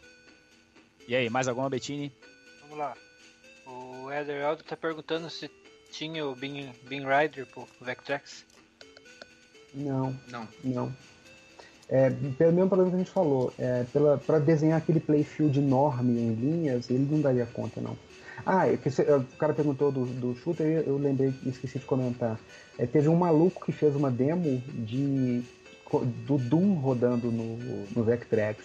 E é sensacional. Você consegue, nave é, você consegue navegar na primeira Esse fase. Não, é, não tem inimigo, não tem tiro, não tem nada. Mas, porra, num, num videogame com 1K de RAM, você conseguir rodar num mapa de Doom. Puta que pariu, os caras são Não, muito e você- e aí você vê o efeito 3D mais bem feito ainda, né? Ah, ah, muito legal. Vai ficar muito legal. Pô, Show de bola. This is the system chosen 2 to 1 over Atari and Intellivision for real arcade gameplay. Fantastic! Presenting the revolutionary Vectrex arcade system. Vamos começar esse último bloco aí. É até uma pergunta que a gente já. Nossos convidados já deram várias pinceladas aí durante, durante o decorrer do programa, que é sobre a cena de jogos independentes do Vectrex, que é bastante ativa, né? Então, é, vamos começar aí com, com o Lazeri. Fala um pouco aí pra gente, Lazeri, sobre a qualidade desses jo- jogos indie que estão que saindo pro Vectrex. É, é uma cena que começou há muito tempo atrás, acho que foi talvez o segundo ou terceiro console clássico a ter, junto com o Coleco e com o Atari, né? E hoje tem muito mais jogo né, homebrew, né, indie, do que jogo da biblioteca oficial. É, começou com o John Donzilla, que é um cara que fez uns jogos excepcionais, uns jogos realmente muito bons, Patriots é muito bom, é, não sei o que, Balloons é muito bom, né? E ele lançava jogos, é, cartuchos com multicart, com 4, 5 jogos. Inclusive chegou a lançar alguns jogos de 64K, ele fez muita coisa interessante. E aí ele sempre publicou é, os códigos dos jogos, ensinando a fazer e tal, e isso atraiu muita gente. Legal. E aí teve, Gravitrax é, legal. Gravitex é muito legal. E aí teve É um uma Spike época. também, legal, Hopping. Isso, Spike Hopping. É isso, eu falei Balloon. É porque tem Spike Hopping e Spike Balloon. Acho que, é, os dois são bons. É, e aí, você teve uma época que você teve uma febre de ROM, todo mundo lançava ROM, tinha jogo de boxe, de hockey, tinha um clone de Frogger, é muito legal, muito divertido. E aí agora eles estão nessa fase de lançar muito jogo é, comercial, gravado em cartucho mesmo. Tem umas, umas talvez umas cinco empresas, tem a Metstronics que faz, tem a Fury que faz, o Donzilla tá fazendo. Talvez tenha até mais, tem um cara na Alemanha que tem uns jogos excelentes, tem o cara da Retro. Como é que é? Retroworks. Tem, tem, tem muita coisa. E tem jogos que são realmente de um nível bem alto. Então a gente continua tendo novidades praticamente todo ano. Eu comprei agora, tem dois meses, o cara que lançou tal jogo com do- um cartucho com dois jogos, que é o, o Nox e o Death Chase. Death Chase é, é uma versão para o Vectrex daquele arcade clássico da Atari de 77. Não sei se vocês lembram, que causou uma celeuma enorme, que você dirigia pela cidade atropelando e matando pessoas. e Olha aí só. fizeram, é, fizeram um movimento para banir o jogo, porque era um absurdo e tal. Então o cara tá portando agora pro Vectrex. É uma cena bem. É, é o bisavô do Carmageddon. Que os bonequinhos eram bolinhas, quando você atropelava, viravam cruzinhos. É um negócio. Não, é engraçado porque não muda porcaria nenhuma, né? é, é. Até a E- censura não muda. E, e- então é uma cena muito rica. Tá sempre saindo jogo e tem muito jogo. né? E, e eles têm overlay o jogo, né? Pelo que eu vi, não sei se todos, mas alguns deles lançam até com overlay, né? Sim, esse que eu falei que são os dois jogos, vem com dois overlays. É, o, o, o Donzilla nunca lançou overlay. Não, um jogo com overlay. E a É. caixa dele é mais estilizada, é bonita pra cacete a caixinha É, do Godzilla. é. Mas na mesma época dele, teve um cara que lançou um clone de Space Invaders, que lançou com overlay. É, essas edições do cara da Retro alguma coisa, que dele não é Retroworks, é, eu vou lembrar depois. Ele lança tudo com overlay. Então tem. Os caras fazem tem um capricho grande, tem muito jogo caprichado. Legal, legal. É, tem, é difícil programar para ele? Você tem conhecimento disso? Cara, eu que não programo, acho dificílimo. Falando sério, eu não tenho a menor ideia. Nenhuma ideia. Nenhuma, nenhuma, nenhuma. Não tem o como. pessoal costuma, o pessoal costuma falar, né, nos fóruns e tal. É, por exemplo, do Jaguar mesmo, o pessoal fala que é complicado. Até foi uma das razões pelo qual o console não, não É. deu certo na época, porque tinha muitos processadores e tal. Então, às vezes, é, nessas conversas de fórum, às vezes o pessoal pode ter comentado já alguma coisa a respeito. Se não não comentou, é porque não deve. E é, também outra, eu particularmente não conheço ninguém que programe pro Vectrex aqui no Brasil. Você conhece, Lázaro? Não, não. Não tem penetração, né? É, eu acho que o Hum. maior problema é esse, né? É, o, o público aqui para ele seria muito pequeno, né? Então aí não, acaba não criando interesse. Ia Assim, vender, po- ia vender o cartucho para duas pessoas, né? É verdade, nós dois. o, o que eu posso falar é o seguinte: ele não é um inferno para programar igual o Atari é. Isso sem sombra de dúvida. O Atari é um inferno para programar. O Vectrex não. O 2600? Nossa senhora. Nossa senhora. Para você programar um, jogo de 2600 na unha em assembler, você tem que ter punk, algum né? tipo de tra- você tem que ter algum transtorno mental. Não tem.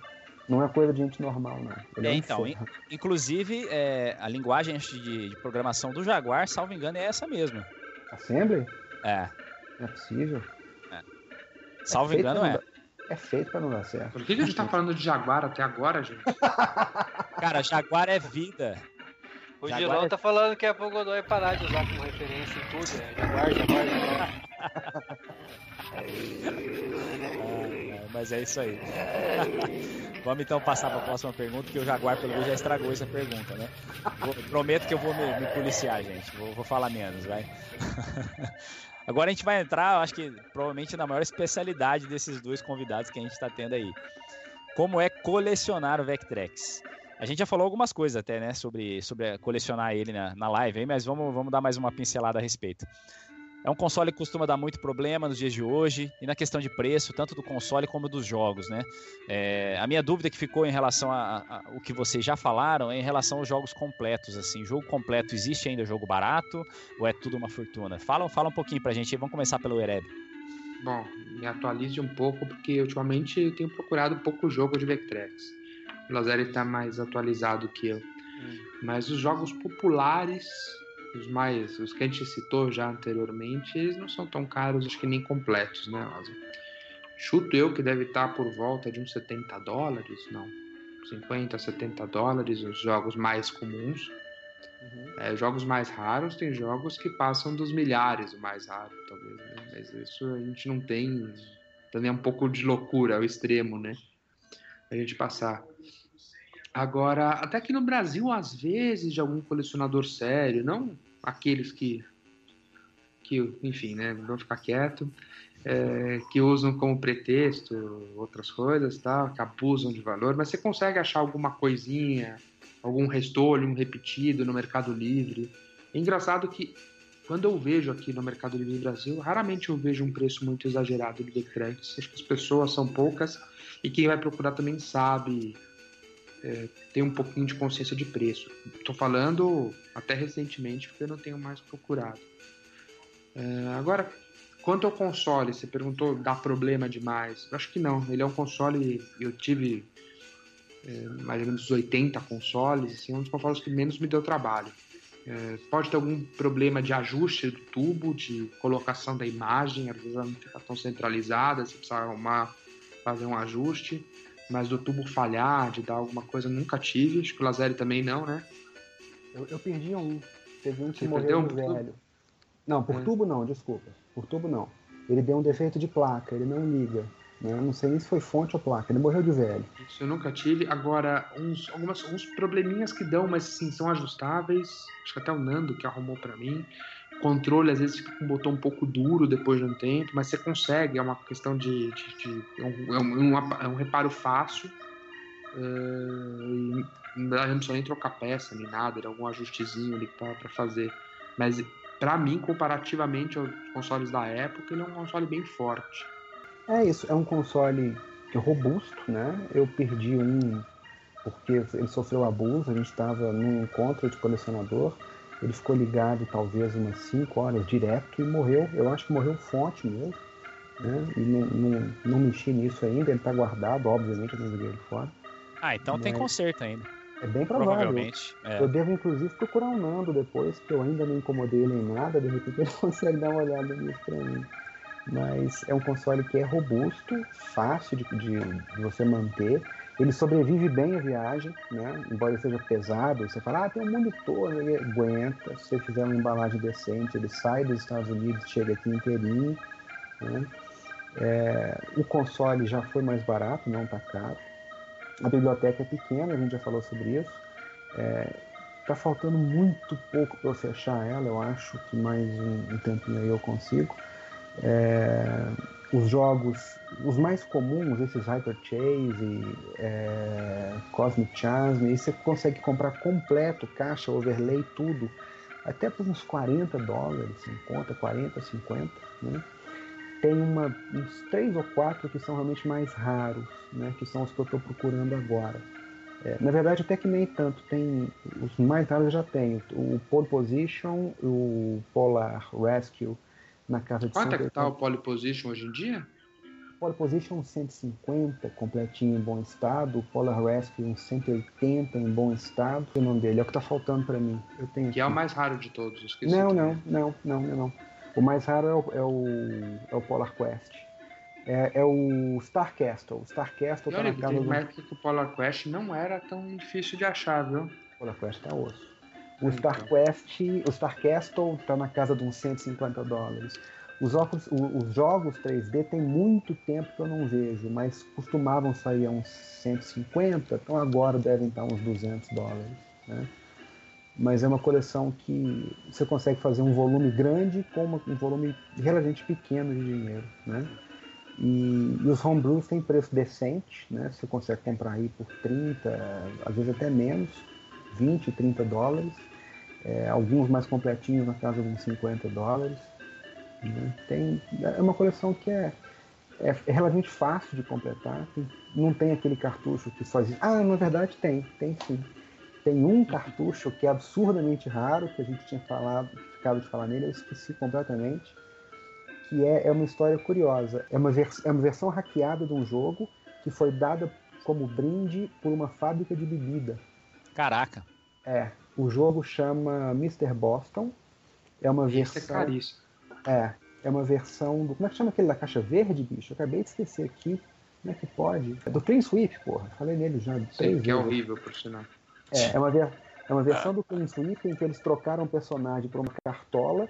Ele era dado de brinde é, por esse fabricante de bebidas, que é o Mr. Boston. Esse cartucho, na caixa, completo, com overlay, quando aparece, sai a 10 mil dólares fácil. Caraca. É, e o cartucho solto, só o cartucho, 4 mil dólares fácil, né? Então se você, é, se você ignora isso e foca no resto, né? É uma coleção muito fácil, muito fácil. Não é uma coleção tá, difícil, não. Tá, tá é, passando é, agora a imagem desse jogo. Dar um adendo, assim. O Vectrex é um console barato para comprar, mas muito caro para trazer. É, ele é pesado. Tem que sempre mente que um pacote do Vectrex bem seguro, não o Vectrex sozinho, mas pro cara embalar, pesa uns 10 quilos. Então, é. o console tem uns 6 quilos com caixa. Volumoso ter... também, né? É, você vai é. ter que preparar a embalagem. Fora que envio é caro, tributação hoje em dia, então não pense é. que é um console que no final das contas o console vai ser barato por causa do tamanho. Sim. É, é se fosse lá fora, a vida seria um pouco mais simples, como para qualquer outro tipo de. É, o de ideal game, é, achar, é achar um colecionador aí que tá querendo se desfazer, né, Aurélio? É. Uhum. Não, não, não vem atrás de mim porque isso não. Mas Aliás, fazer... se o Zanata estiver assistindo, porque ele tá no sorteio ou é impressão minha? Fazendo não, uma conta. Tá é, se uma conta de assistindo, fala que eu vou ser muito jogo duro com ele aí. Fazendo uma conta de padaria rápida, ele deve custar hoje o console uns 150 dólares, mais uns 100 de envio, 250, com 100% de imposto que ele vai pagar, você vai, vai pagar menos 500 dólares no Brasil. Então, mais ou menos uns 1.500 reais ele está entregue na sua casa. Né? É, não é dinheiro de pão, né? Carinho. Não, não é, não é. Olha o outro chamando GCE de CCE, pelo amor de Deus, Weber. Quase igual, né?